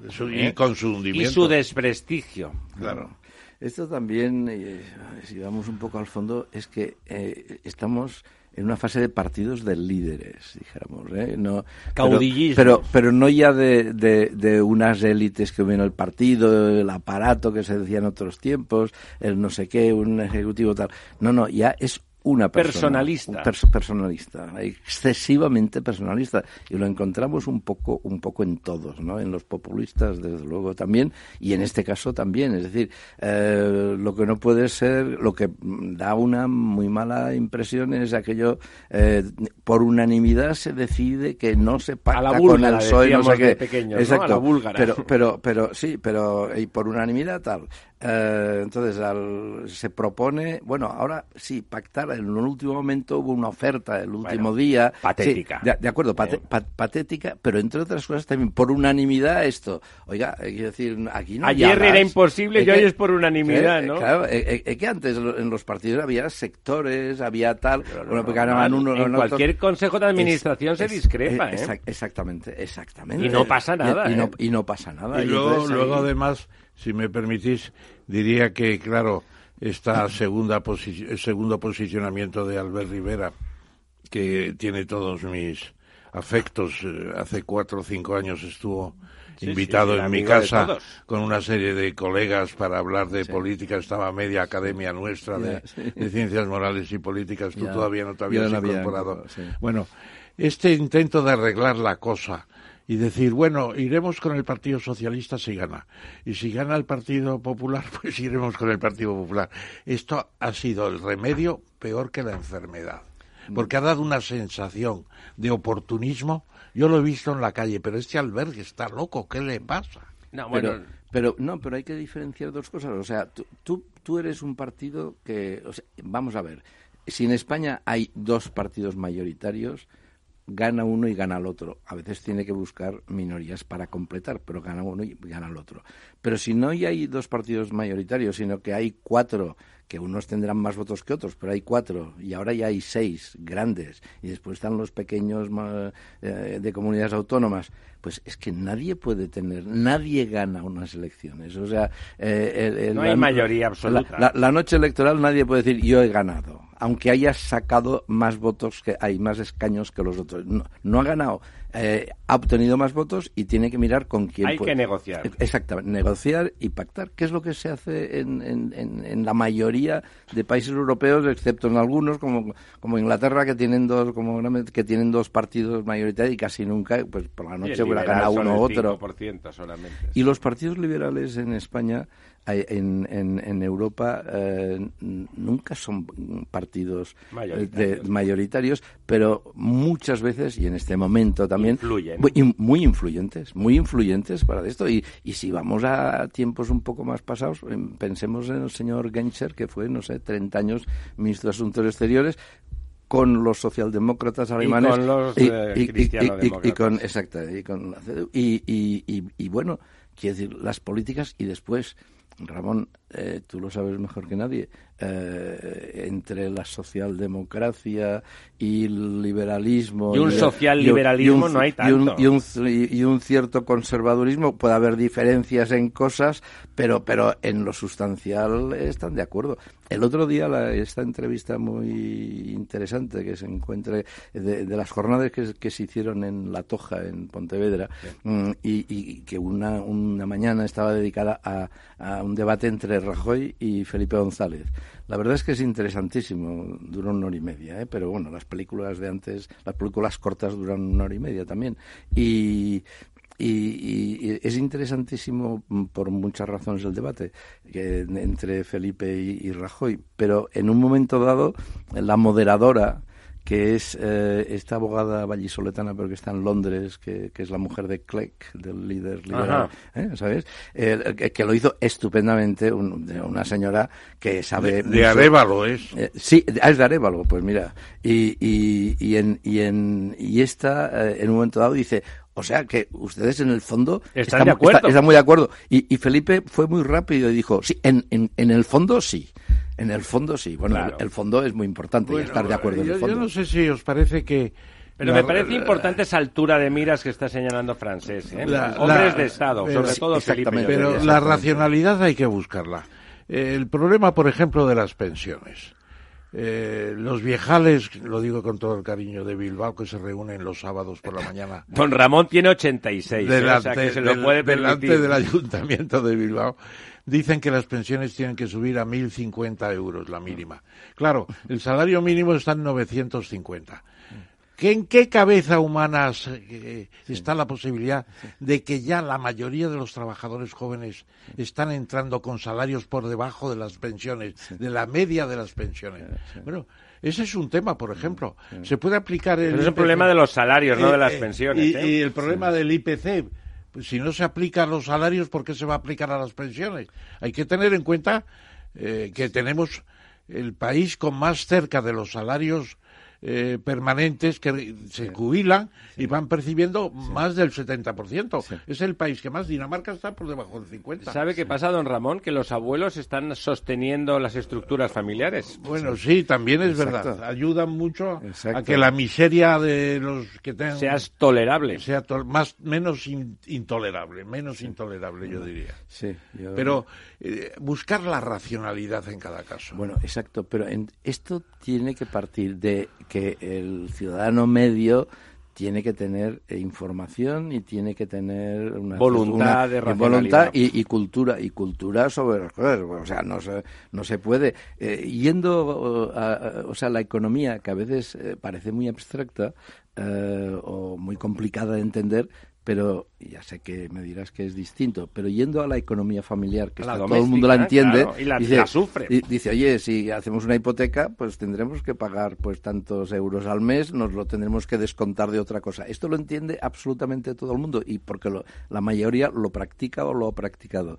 Pues esto también se tiene que decir, oye, que es que en este momento la deuda la deuda pública es muy importante. Y hay que pagarla. Es muy, claro, y, y, miras y son, ¿qué son? 40.000 millones, me parece, del presupuesto, que es la principal eh, en intereses. cantidad que, eh, exactamente. En, intereses. En, intereses. Sin amortizar. En intereses, y cuando los intereses están bajísimos. Imagínate que hay una subida de intereses y vamos a la ruina. Claro. Eh, entonces, todo esto, pero la gente, si se le explica, lo puede entender. Claro, luego te vienen los partidos estrictamente populistas claro, te prometen... que les importa un bledo y a continuación el PSOE, que no tiene vocación populista inicialmente se apunta al bombardeo para no perder para no perder sí. Claro ha perdido esa capacidad antes hablabas de líderes no son líderes. Líderes era alguien como Felipe González o si quieres como Aznar. Es decir su, con su estilo particular más osco. Pero había una voluntad de liderar en una dirección constructiva el país muy por encima del interés particular de ellos dos por ejemplo. Eso desaparece con Zapatero no sí. Sí exactamente. Yo yo, yo creo que sí.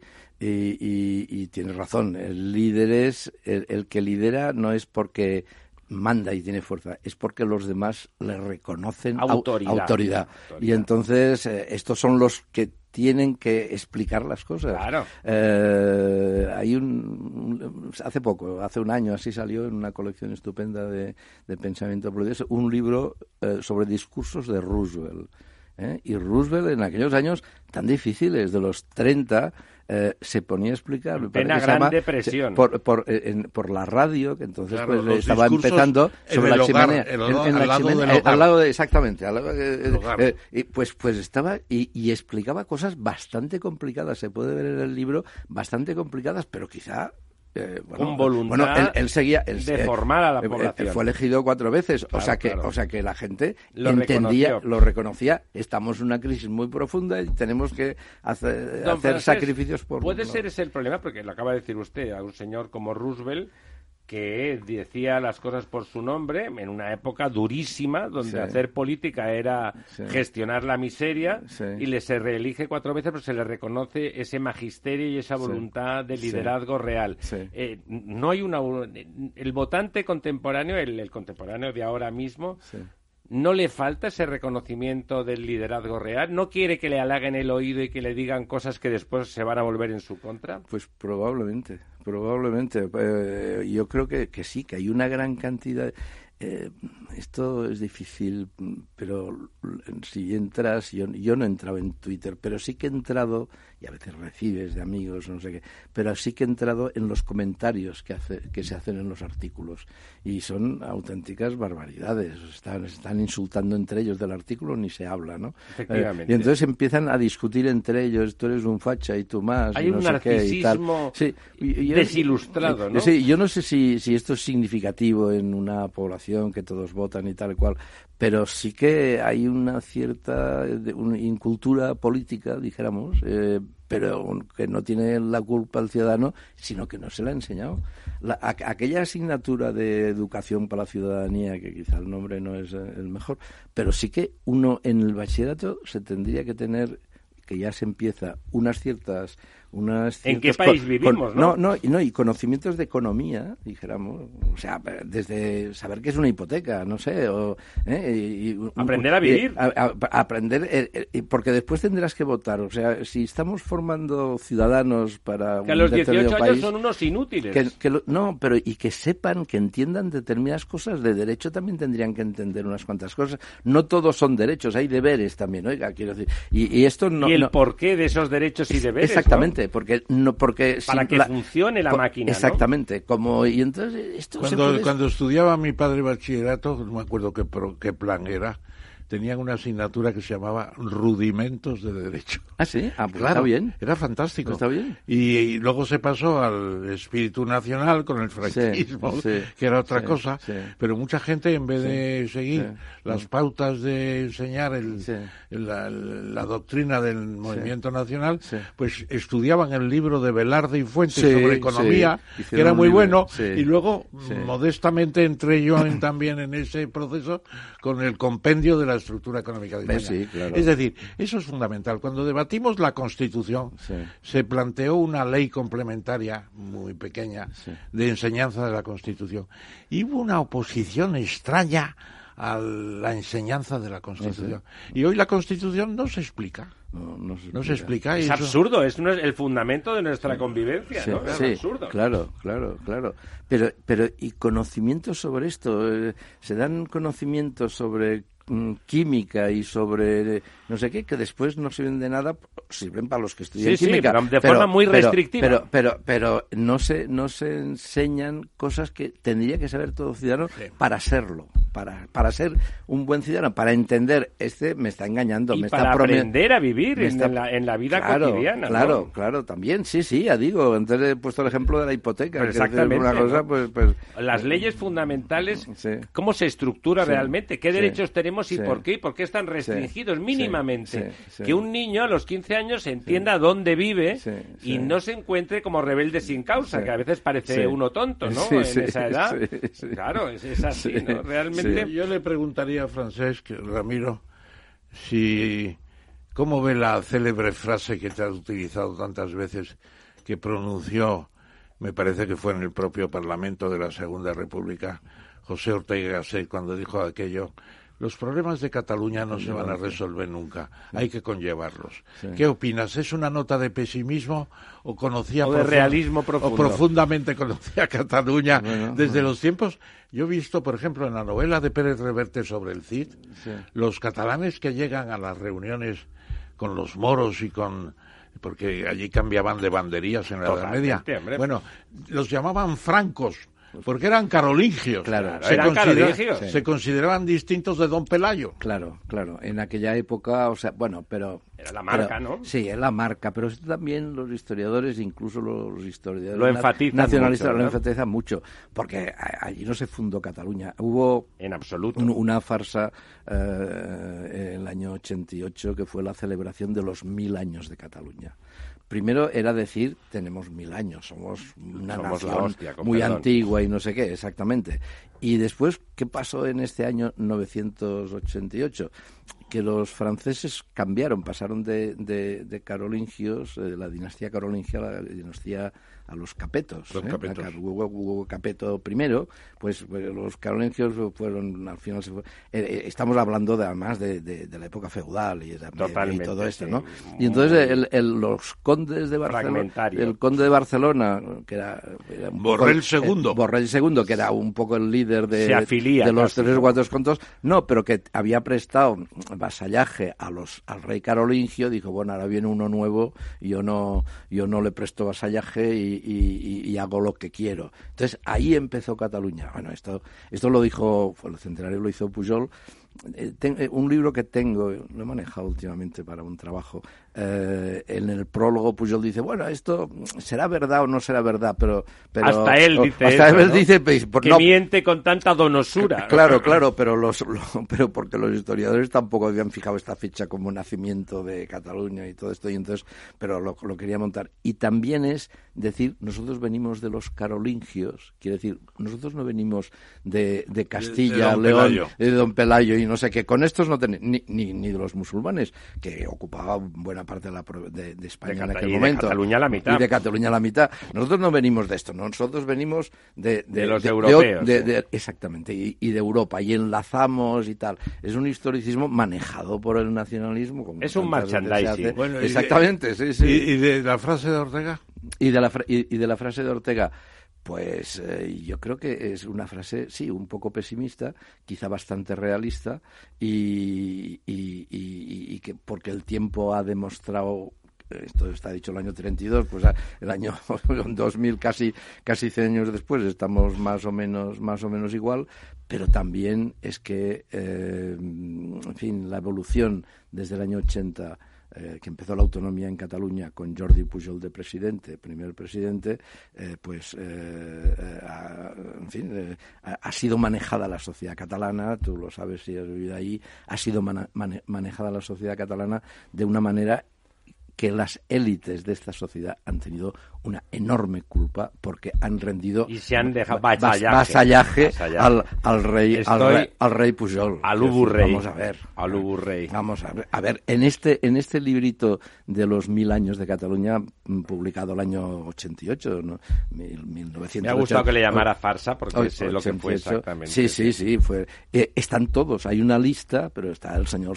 o sea, mm, para la conmemoración se hace unas grandes... ¿no? Es una refundación del linaje. Sí, pero está, está, exacto, pero, pero ahí están eh, Samarang, están todos, está Maragall, está tal, ahí, ahí está todo, todo. Y todo una persona- El de Cent, No, es el que Consell sí, de sí, Cent. yo no sé si tú conociste una persona que yo dije siempre, este tendría que ser eh, el presidente de, de la comunidad catalana, Ferrer Salat, ¿le conociste? Ferrer Salat, sí, claro. Era un personaje extraordinario. sí, ¿eh? sí, Yo sí. creo que tuvimos la mala suerte de la muerte prematura. Nunca tuvo Sí. interés político. ¿eh, Nunca, nunca llegó No. a tenerlo en su momento, pero lo podría haber tenido. Bueno, antes de yo lo conocía en los años 60 también. Claro, estaba en la línea, en eh, primera eh, línea. Estaba, era uno de los fundadores del Círculo de Economía. Claro. que tú sabes, Pero era un tenido- liberal, Ferrer sí, Salat, sí, claro. totalmente. Y es el que fundó la COE. Eh, Claro. eh, el primer presidente de la COE fue Ferrer Salat. En el momento Era un constituyente. catalán digamos, español, muy catalán y 76. perfectamente español, ¿no? Sí, lo que pasa que sí que es verdad lo que has dicho, que no tiene no tenía una vocación política. Tenía, yo hago política... bueno, tenía- Porque él- toca. Él hizo unos grandes laboratorios y tal, y yo hago política eh, en, en el campo de porque se necesitaba en el campo de los empresarios de fundar había eh, Tremendo. sindicatos y ahí y, y él fundó fundó la COE pero ahí el ejemplo lo tenemos el ejemplo de la buena senda por la cual se hubiera tenido que ir lo tenemos yo creo en Tarradellas ¿eh? Sí. Ah, bueno, pero fue... Tarradellas, Era un líder. Tarradellas era un líder y además entendía que estábamos a finales del siglo XX y que el, el, el nacionalismo que él había tenido, que él había sido la, Sí, de encarnaba el, el Republicana, nacionalismo estaba, bueno, estaba, estaba que es como pasado. el colesterol bueno Sí, y el malo, pues sí, él era el sí. bueno. Bueno, porque sí. Tarradellas había tenido la experiencia Francesa. de la guerra civil y de la posguerra y fue terrible. Sí. Yo conocí en México... y al- la buena fe y la falta de intereses espúreos. No sé ¿eh? si le conociste tú un catalán de la época Tarradellas, eh, Svert, el estudiante Ah, Svert, ¿tú lo conociste, Le Svert? conocí en México y, fue impresionante. Y estaba en la línea de Tarradellas. No, y es- Ramón me decía, Sí. tenemos que conciliarnos para siempre. Sí, así, Una cosa tremenda. Svert, Porque Svert era un, un loco en los años de la República. Yo, Era el- después, era un estudiante del movimiento de los jóvenes. Luchó contra la dictadura de Primo de Rivera Sí, sí. y luego estuvo en... Él era conseller en CAP, me parece, en los últimos tiempos de, de Tarradellas ya. Pero Conseller en Cap en los de- tiempos de, de, de, Companys. De Companys. Sí. Conseller Conseller en Cap, no, pero sí, de interior. De Exactamente, él De debía interior. tener otro cargo un poco menor. llegaste a conocer pero, tú, No, no, no, no, no, yo lo he conocido por los libros. Por los y- libros. Incluso no, no, si me dices cuándo murió Sver, pues no lo sé. Pero era joven. Ramón, entonces, como es del porque- Jurásico, Eh, exacto. el. Sí, de- de- afortunadamente el No. Parque Jurásico me ha dado muchas No. satisfacciones Muchas en la vida. No, pero, pero perdona un- una acotación a esto. Tarradellas tenía otra formación, también tenía la experiencia de Pero la eran guerra- muy la amigos, experiencia de la eran guerra. muy amigos. Sí, sí, con Osber- pero pero después él vivió Tarradellas vivió en Francia y tuvo la experiencia también de la mal que funcionó la Cuarta República y de Gaulle. Y él El era jacobinismo muy, él, él era muy no, no, y, y, y de Gaulle como sentido de unidad de, de Francia. El jacobinismo, a etcétera. eso me refiero, Sí, sí, esa- sí, esa sí, sensación sí, centrípeta, sí, ¿no? Sí, sí, sí, sí, que aquí, pero que aquí naturalmente él estaba por una autonomías, etcétera, Sí. pero pero pensaba los peligros que podía y además conocía muy bien Lo conocía a, bien, ¿eh? a- a Jordi, a Jordi Pujol. Perfectamente. O sea, Tarradellas conocía muy bien que Pujol iría por esta línea. Está la carta que Tarradellas envía a Horacio Sáez Guerrero, que era el director de La Vanguardia, una carta que se hizo pública entonces, pero, pero, pero, pero fantástica. Le dice, es que vamos mal, con este hombre vamos mal. Y es una carta del año 81. Hay en esa línea un libro que acaba de salir y que te recomiendo encarecidamente de Manuel Sí. Trayero, que Sí, que le conoces, sí, a Manuel. sí, lo, lo tengo, lo recibí hace dos días, Ah, me lo encontré. es. Sí. Es de un es un trabajo documental Ya- extraordinario. ya lo he visto, lo he visto al sí. estilo de Sí. Manuel Trayero, que Sí, es un hombre muy sí, riguroso, siendo sí. muy ¿El título? Sí. no lo recuerdo ahora No, mismo. tampoco. Es Eh, que como le he ayudado Te lo, te lo eh, digo, lo tengo, lo Eso tengo. eh, acaba de salir y es los, los antecedentes de la Sí. familia Pujol y del padre Hasta el año 62. Es y que yo- ves perfectamente que es todo mentira. Todo mentira, sí. ¿Eh? Todo Sí, era sí, mentira, sí. me parece que sí. Yo le comenté Quizás que el libro, yo le dije que le llamara Todo era mentira, porque lo conozco desde durante su gestación. Es un libro formidable, está él trabajado con un rigor, porque además Manuel Trayero es un hombre. Entregado al detalle, es un hombre que aunque es de letras eh, tiene una vocación muy científica y desmonta absolutamente todo el mito del hombre épico que pretenden, es todo espúreo y todo es una impostura gigante. No lo llevaba el otro día Almudena Semur en la reunión sí, señor, con Ángel porque es muy amiga, Almudena Semur es muy amiga de Manuel Trayero y la llevaba, sí señor, exactamente, eso es así. Sí, sí. Hay que leerlo. Eh, hay, hay que leerlo, ya digo que yo lo recibí hace poco y es Trayero y además otro, son dos los autores. Yo creo que el otro es un chico más joven que debe también ser historiador. todo era mentira, exactamente. que, es el, que es el libro que le sugerí yo cuando me estaba contando Manuel todos los datos ahí, muy contrastadamente, con documentos, ves esto tampoco, esto tampoco, digo, le tendrías que llamar a, ¿cómo se llama el libro? Dice, todavía no lo sé. Digo, llámale todo era mentira porque es la verdad. y, pues se lo apuntó y mire, lo ha puesto. Ya ha salido. no, mira, me estaban comentando el compañero Rubén desde la pecera que ese es el nombre de verdad, junto con Guisa, que es un, está hecho a cuatro manos, efectivamente. el tema de la sentencia, don Ramiro. Es, bueno, eso, don Ramiro, no, don Francés. ¿Qué le parece que va a significar en Cataluña una sentencia que va a ser condenatoria sí o sí? Sí. Pues ya sé, eh, lo que hay que pensar es qué tienen preparado y esto yo no lo sé. ¿Qué tienen preparado? Pues el, lo puede imaginar. que un intento, ¿no? Porque el otro día 17.000 personas es un fracaso. Sí, sí, pero era como un ensayo, ¿eh? También. Yo creo. O sea, lo que están esperando es la sentencia. Para poder rasgarse las vestiduras y ir al muro de las lamentaciones. Que la tenemos, la tendremos el lunes, el lunes que viene, más o menos. ¿eh? ¿No le parece, usted como constitucionalista, le parecería fuera de lugar o algún tipo de mm, de impropiedad que el tribunal, que lo ha hecho también el señor Marchena, que se ha portado realmente, lo ha hecho exquisitamente, ¿no? Sí, sí, sí. Eh, que se esperara a las elecciones, a que pasaran las elecciones. Bueno, pero hay un problema porque eh, algunos llevan dos años en la cárcel, cuando en prisión provisional. Cuando se llevan dos años, pueden seguir pueden seguir en la tarde pueden seguir en la cárcel pero tiene el tribunal tiene que, volver a motivarlo eh, en un auto que, siga permaneciendo y tal. Y entonces yo creo que quieren evitar esto porque porque bueno eh, yo creo que había muchos motivos entre otros porque si uno se van eh, y, los otros eh, los pescan antes de irse, pero tienen la posibilidad de irse. Claro, claro, claro. Entonces, todo esto... La fecha es obligada. Es, la fecha, exactamente. Están los dos Jordis, que se dice que fueron los primeros en entrar en la cárcel. Seguramente será una sentencia eh, opinar sobre lo que será sí, es, sí, es, es, muy difícil pero pero y después habrá que leerla habrá que leerla aunque imagino que harán el mismo el propio tribunal hará un resumen para sí Marchena parece muy didáctico en su capacidad no sí hombre lo ha sido durante todo el juicio realmente extraordinario. Por eso por eso. Pero yo creo que piensa cosa... piensas ir a la lectura no, la lectura no durará 24 horas, claro, yo creo. Claro, la lectura será, es tremenda, claro. Será, larguísimo. Pero eh, el, el, yo creo que la cosa está entre si es eh, eh, conspiración para la rebelión o si es sedición, que son dos delitos distintos y como allí también pero en cualquier caso va a caer en una pena porque la diferencia será de cárcel eh, si es más años o menos pero va a ser pena de cárcel grande ¿no? sí han, cumplido dos años o casi dos años algunos dos años justos otros casi eh, por tanto después vienen las, las reducciones o las situaciones de cárcel así amortiguadas etcétera pero yo creo que entre 5 y 8 años. No se lo quita nadie. Mirando lo que es eh, conspiración para la rebelión. Que sería lo más lo más barato, digamos, desde el punto de vista penal. y sedición, sí. Y este, barato me refiero en cuanto a pena. Sí, sí. pero y depende, de, esto ya depende de, si coges la mínima, la máxima, según las condiciones. Yo, yo, claro, es que esto sobre esto no puedes opinar si no has eh, estado eh, conocido todo lo, toda la vista, por lo menos toda la vista, como mínimo toda la vista oral, lo cual era pasarse, a mí me hubiera encantado escuchar, estar tres meses o cuatro, no, no sé qué, levantarme por la mañana y estar viendo mañana y tarde esto.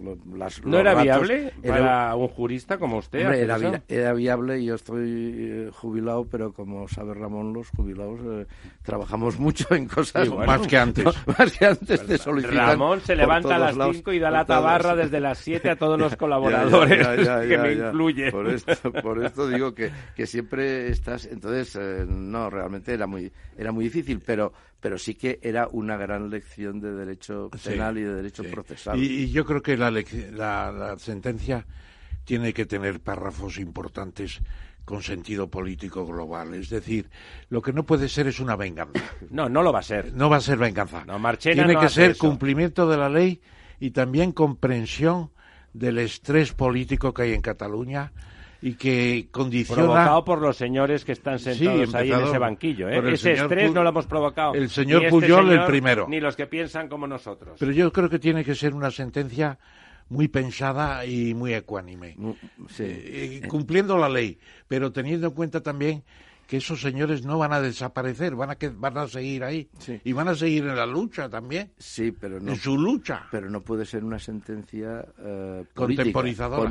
no, no, no, no, contemporizadora, por supuesto. Quiero decir, chamberliana, hay, chamberliana, hay, que aplicar, hay que aplicar la ley. Eh, la ley tiene márgenes, pero ahí ha habido eh, cantidad, 500 testigos, etcétera, que hay que ver lo que han dicho, hay que valorar la prueba, que es muy importante. Muy importante. Pero, pero no, yo creo que sería un error poner consideraciones políticas. Eh, las ponemos todos. Consideraciones políticas no. Tiene que ser un pensamiento que luego tenga una expresión. Pero tiene, tiene razón don Francés que, ah, hay, que hay que tener cuidado con intentar ser más templado de lo que la ley marca. Le vamos a invitar, como es usted vecino nuestro, a que pasada esa sentencia le invitaremos al programa para comentarla si le parece oportuno. Sí, pero déjame leerla primero. ¿eh? Por supuesto, por supuesto. por eso se lo digo, porque usted la leerá con conocimiento de causas y antecedentes. Porque yo estoy viendo que sale la sentencia y, periodistas empiezan a llamarte diciendo, ¿qué te parece? Pues, la pues sentencia ya se lo diré la semana que viene. ¿Se va a juntar la lectura de la sentencia con la salida del Valle? Otra pregunta final, esa la dejamos sin contestar. Eso, es para la prensa rosa política. Eh, amigos, volvemos con el quid pro quo del profesor Tamames en tres minutos.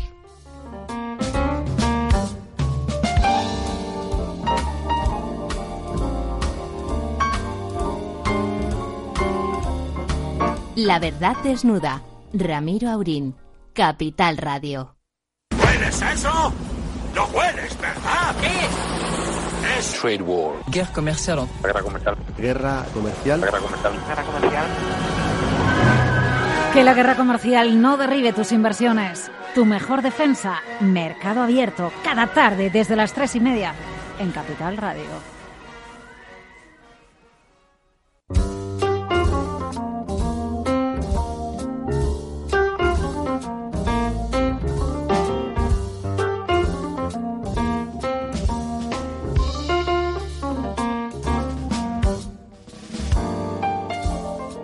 Pues aquí estamos de nuevo, después de esta sesión más que interesante con don Francés de Carreras, uno de los fundadores, ya saben, ya lo hemos comentado, de Ciudadanos, crítico, como no podía ser de otra manera, con el devenir con el devenir de esta formación o por lo menos con el de su líder actual.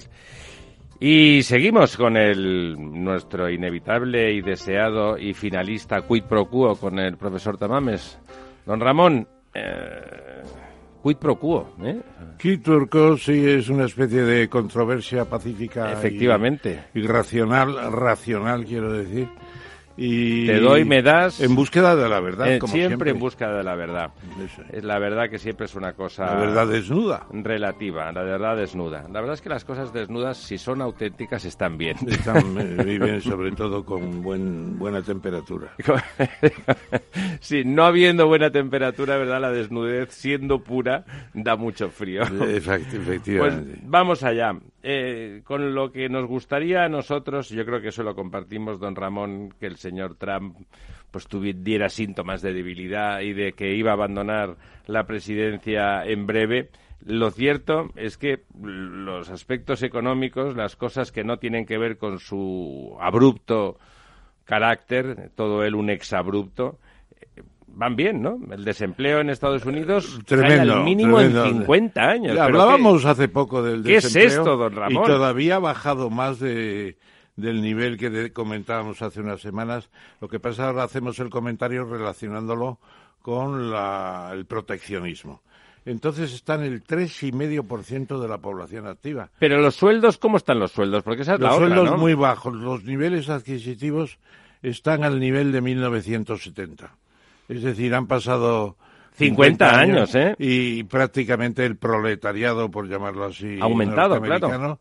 Pues está igual o incluso peor. Peor, probablemente. Y además con una inestabilidad grande en el empleo.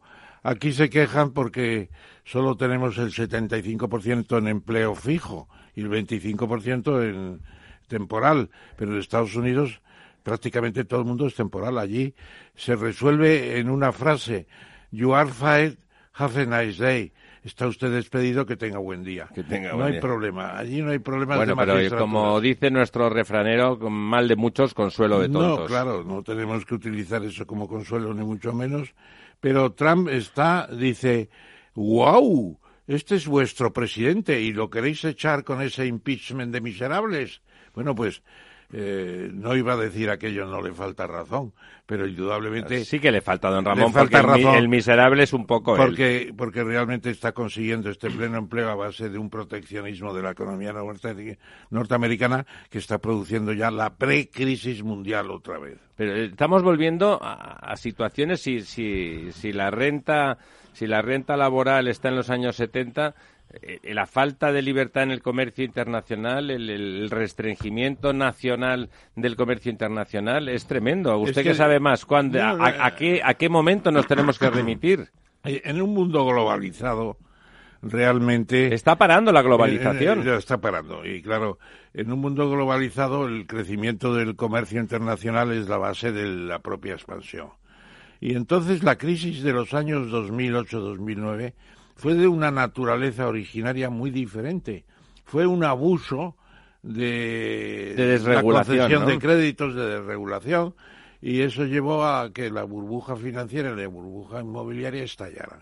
En este caso, la crisis es inducida. Es de parón. Por el proteccionismo de la economía norteamericana. Claro, además, el, finalmente la, la, globalización que tan mala fama tiene entre algunos supuestos progresistas, en realidad es el origen necesario de una justicia también más global, porque se reequilibran los salarios, se reequilibran los centros de producción y, por lo tanto, se puede tender a un mundo más justo, ¿no?, en el, en el horizonte. Y, sobre todo, con igualdad de oportunidades para todos. El crecimiento de China no se explicaría sin la globalización que le ha permitido llegar hasta el último de los mercados. ¿Usted cree que, el, que la expansión china favorece al conjunto de Asia? De Asia y de todo el mundo. Lo primero de todo es que ha frenado la inflación. Ahora tenemos un problema de eh, poca inflación o incluso de inflación. Este año los precios, lo veíamos el, el jueves pasado, el miércoles pasado, pues estamos en el 0,7 de inflación, es prácticamente nula. Los precios no se mueven, en gran medida es por China que ha metido en el mercado pues mercancía terminada low, muy, cost, muy, económica. Low muy, cost. muy económica. Bueno, entonces... Eh... Ahora esto está, don Ramiro, mezclado ya el tema de las, del proteccionismo también con el impeachment, esta frase que decía, wow, se, está, se está protegiendo a sí mismo, ¿queréis ¿no? echarme? Está manipulando. está el tema de, de Zelensky, el, el cómico que es presidente de, de Ucrania, que está, que está en combinación con, con Trump para la campaña electoral y cargarse al señor candidato Mr. Biden.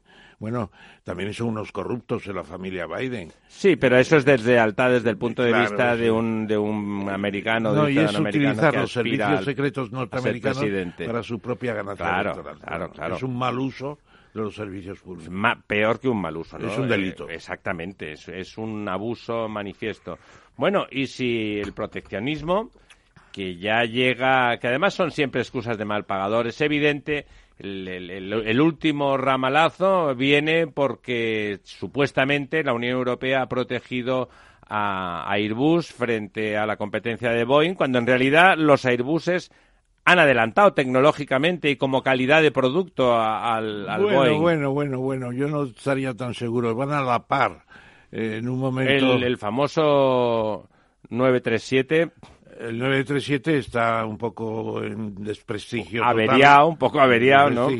Pero no cabe duda de que el Streamliner eh, es un gran avance y por el lado europeo, pues prescindir de la 380 pasajeros, 800 asientos. por el volumen excesivo. Pues excesivo y que los aeropuertos no pueden prepararse para un avión. Por lo menos no tan rápidamente. rápidamente. Entonces, claro, que lo, lo, interesante es ver que Trump aprovecha las ilegalidades y las legalidades. Porque en este caso, la Organización Mundial de Comercio, Le ha el Airbus que usted dice, le ha dado permiso para poner represalias con aranceles altos a 7.500 millones de productos europeos en euros, 7.500 millones. Claro, nos afecta a los cuatro países que estamos en el Airbus, España, Francia, Alemania y el Reino Unido. a, los vinos italianos no le afecta, a los quesos suizos no le afecta. En cambio, a nosotros nos afecta a los vinos, a los aceites y a los quesos, que por primera vez aparecen los quesos españoles en la exportación masiva. Que son, son extraordinarios, son quesos extraordinarios y que es lamentable que justamente el sector agrario que tanto ha ayudado en esta época de bonanza gracias a los subsidios, hay que decirlo, europeos, a, levantar el campo español, pues ahora vayan a sufrir un parón que, puede ser. Eh, ¿Le parece a usted que puede ser dramático? Puede ser importante y significativo de lo que puede venir más adelante si todo esto se generaliza. Eh, de momento, la Secretaría de Estado de Comercio ha calculado que tendrá una incidencia de mil millones de euros en los próximos meses eh, en el caso de las exportaciones no es moco de agroalimentarios, ¿eh? no es moco de pavo y sobre todo para los afectados, claro. claro, claro. Les hunde, a muchas empresas las hunde. Directamente. Claro, directamente. Y después se puede decir que eh, va la, la represalia del 10 al 25%, con lo cual algunos productos se cierra la exportación porque una subida del precio de un 25% directamente te deja fuera de mercado, ¿verdad? No es soportable. Eh, es el día 18 de octubre cuando entran en vigor estas estas nuevas estos nuevos aranceles. Hay todavía la esperanza de que una reunión que se celebra en estos días entre la Unión Europea y Estados Unidos pueda frenar la subida.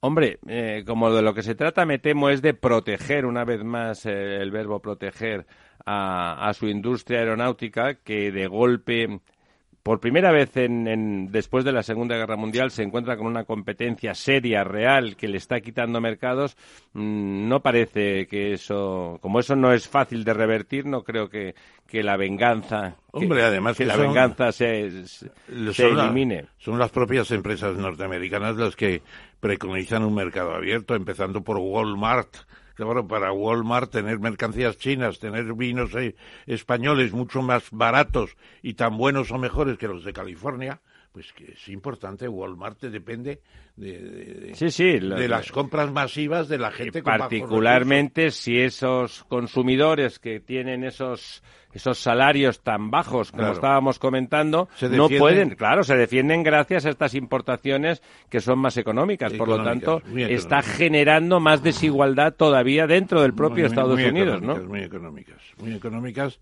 Yo lo sé por García Carrión, por ejemplo, que es uno de los grandes suministradores de Walmart. Claro, es un vino barato, ¿no? No es el mejor, pero es, pero es muy sí, barato. pero son vinos... El, el Don Simón tan célebre. El Tetrapac, el Tetrabric, en Tetrabric. Pues claro, es un vino que se venden eh, millones de Tetrapacks todos los días. Claro, claro, es el más económico de todos, ¿no? Bueno, estábamos comentando justamente, podemos pasar desde, la, desde los efectos de, de las decisiones del señor Trump, motivadas por cuestiones internas, pero que afectan externamente y nos afectan mucho, a bueno, estamos en campaña, aunque no sea oficial y figure que oficialmente solo va a tener una semana de duración, al menos la Monserga oficial, eh, estar estamos, ¿no? Y, y, nada más hay que remitirse a los discursitos que unos y otros van dándonos eh, por, por los medios de comunicación, por televisión. Particularmente llamativo me pareció el del presidente del gobierno diciendo que iba a actualizar las pensiones con el IPC, como decía usted cuando usted decía que estaba en negativo, pensaba yo que era un brindis al sol, decir, bueno, este año eso me va a costar muy poco dinero, porque si el IPC real está, el que el publicado está prácticamente en cero, no le va a costar nada la subida de las pensiones. Fíjese que dijimos que la inflación está en 0,7 y la subida que ha prometido ya Sánchez es el 0,8 Parecido, ¿no? Es prácticamente lo prácticamente mismo. lo mismo.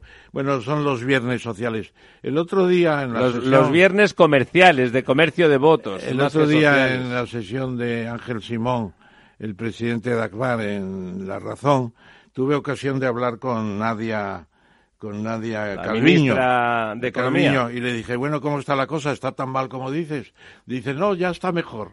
Ya, ya está mejor. Mire, yo no Habría quiero- que hablar de yo- qué mejoría yo- estamos yo hablando. no quiero ¿no? ofender a nadie, pero me recuerda aquella canción tan grosera de La Parrala, ¿se acuerda usted? Unos días decía que sí, otros días decía que no. Bueno, pues la señora Calviño se va, mm, se desdice, se vuelve a confirmar, etcétera, etcétera. Y yo creo que Pobre mujer, porque yo creo que formación ni know-how tiene, y poder. por lo tanto la política le obliga a poner cara de don Tancredo de vez en Bueno, cuando. pero ¿no? efectivamente, yo creo que las cosas eh, están con un horizonte que no es muy bueno. Eh, yo creo que la presidenta nueva del FMI ah, se ha pasado de rosca diciendo que es el castigo, castigo de toda una generación. Castigo Oiga, señora, divino, que una divino. generación son entre 17 y 33 años. Nos, para largo nos lo ponéis, don, doña Genoveva, más o menos. Entonces, yo creo que va a haber un, un otoño de, de- en, en disminución, pero no es tan grave, y en el caso de España hay todavía eh, impulsos ciertos, pero claro, es el Brexit, es el proceso, es la ace- desaceleración, es la inestabilidad política. Lo que más influye, La desglobalización. es el wait and see, es decir, esperar y ver. La gente paraliza las inversiones en Claro, función de, lo que pueda venir. Y ese parón es lo peor de todo. Claro, es el- y eso, ese parón se está produciendo por muchas vías, como dice usted. La vía norteamericana de la desglobalización y, y proteccionismo del señor Trump.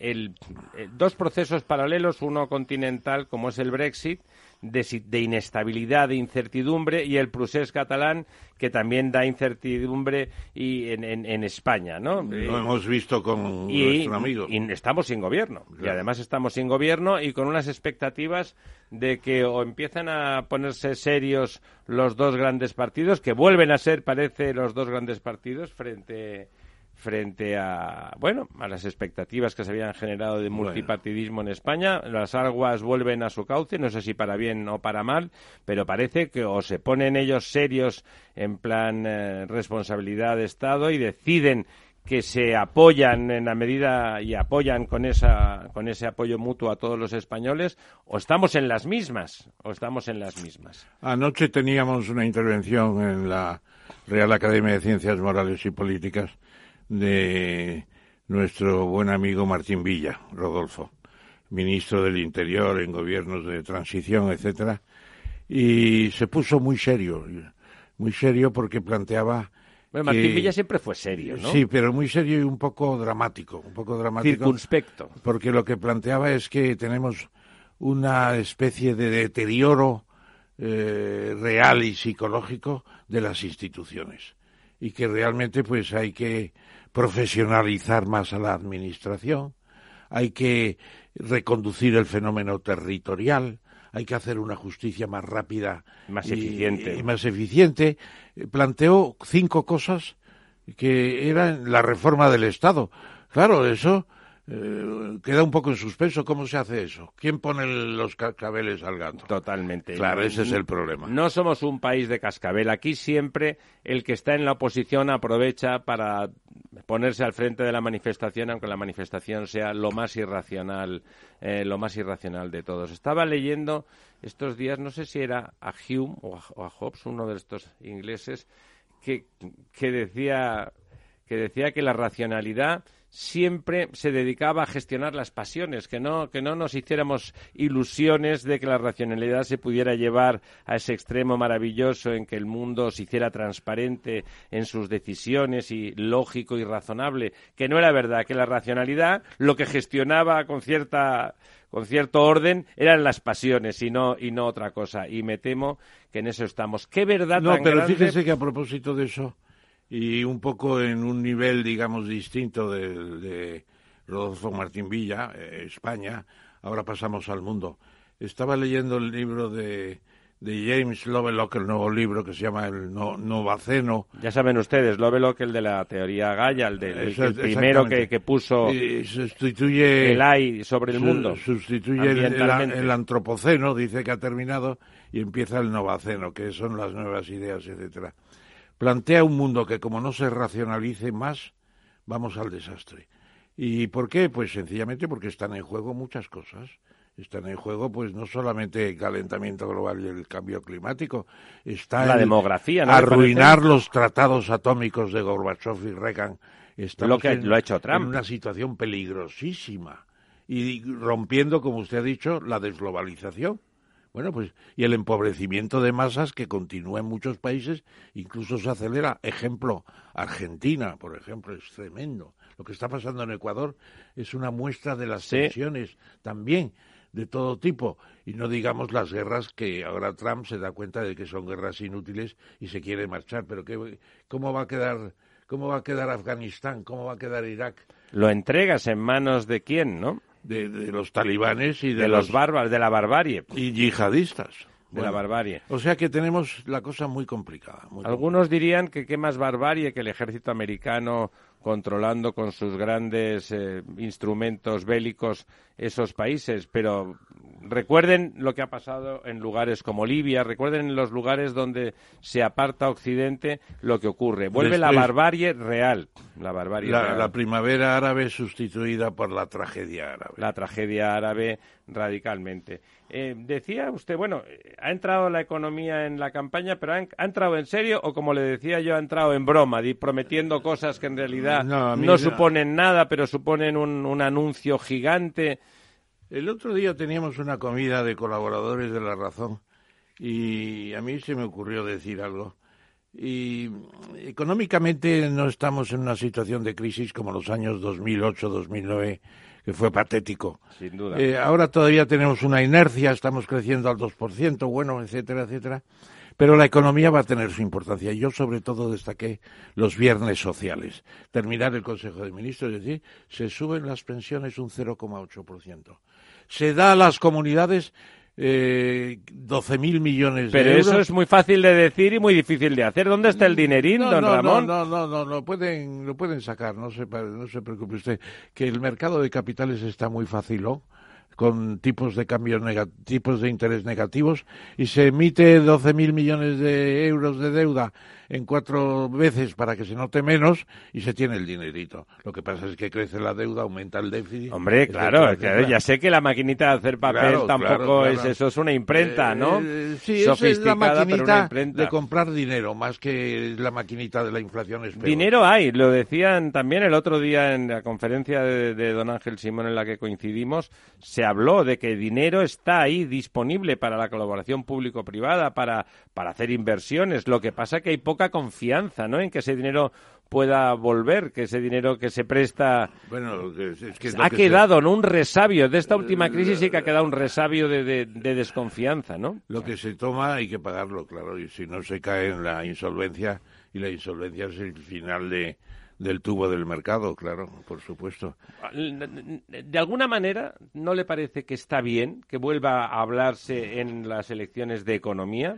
Bueno, está bien, lo que pasa es que... Es la economía estúpida, ¿no? Eh, sí, es la economía estúpida, pero el que tiene la sartén por el mango es el que da el golpe, claro.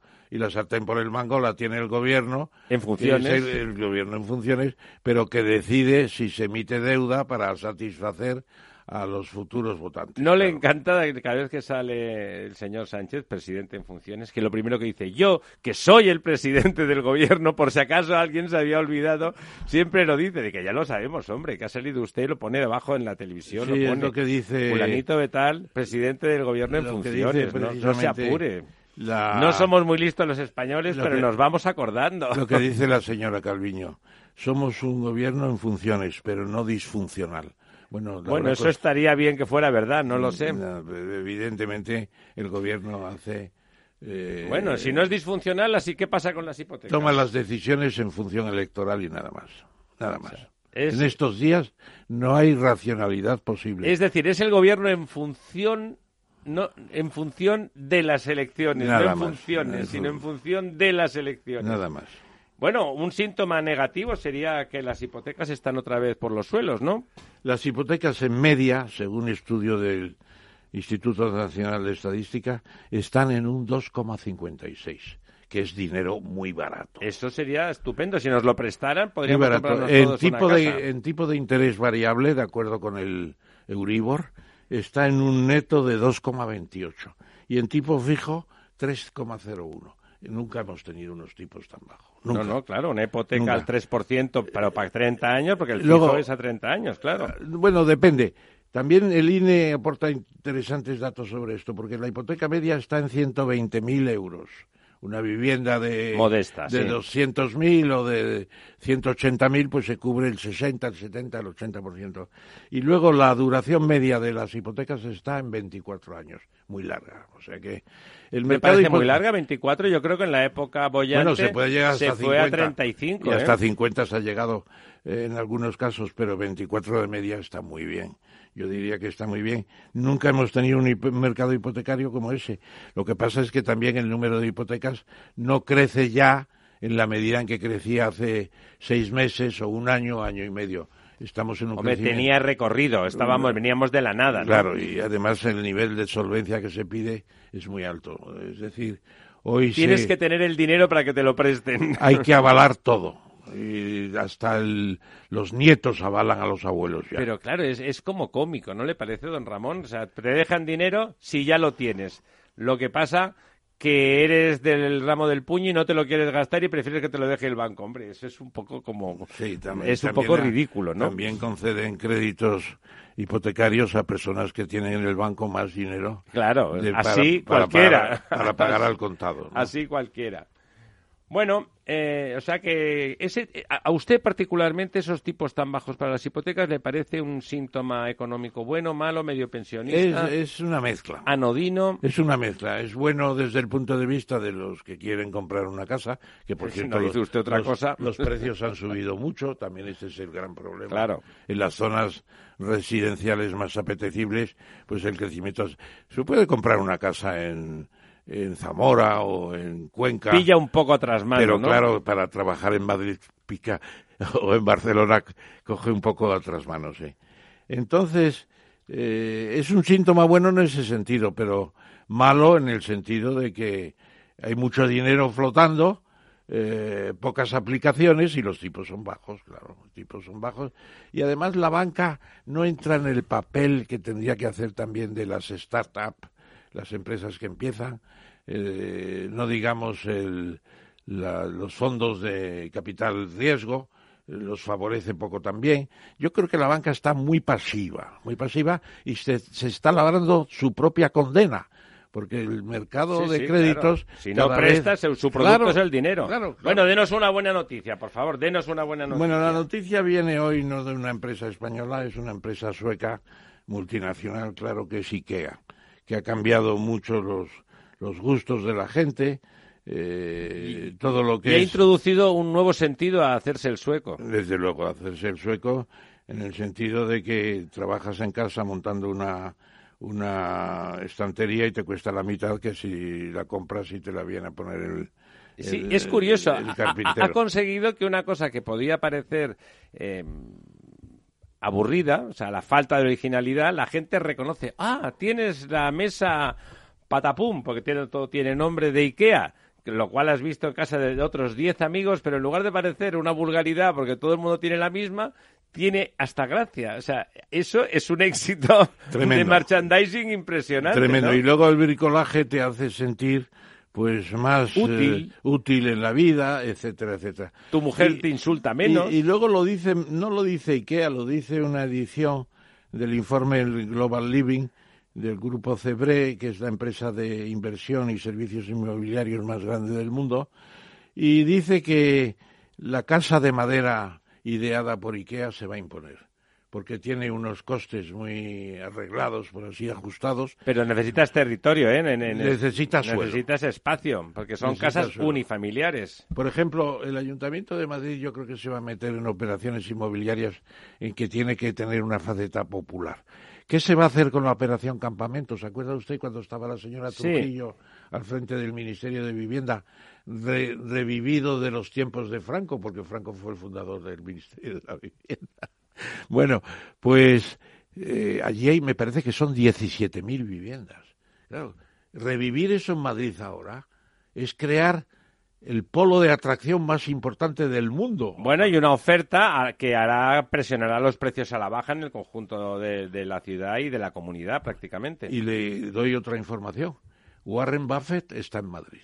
¿Así? ¿Ah, está en Madrid para inversiones, pero para inversiones en viviendas de lujo, sobre todo. Pues vamos a pedirle dinero ya que estamos Ya estuve en la presentación de Warren Buffett hace unos días. Se ha asociado con una empresa que se llama Petrus, que dirigen unos amigos catalanes, y van a hacer vivienda de lujo en Madrid y Barcelona sobre todo. Pero yo creo que tendrán que combinar con vivienda popular. Bueno, pero la, la de Barcelona será independentista o será una No, no, ellos son unionistas de Lincoln, porque son norteamericanos. Bueno, se nos ha acabado el tiempo. Desnudando la verdad estaba tan estupenda que no nos hemos cansado. Hemos llegado al final de nuestro recorrido. Amigas, amigos, muy buenas noches. Eh, duerman y sueñen con los angelitos, si pueden, si su conciencia se lo permite.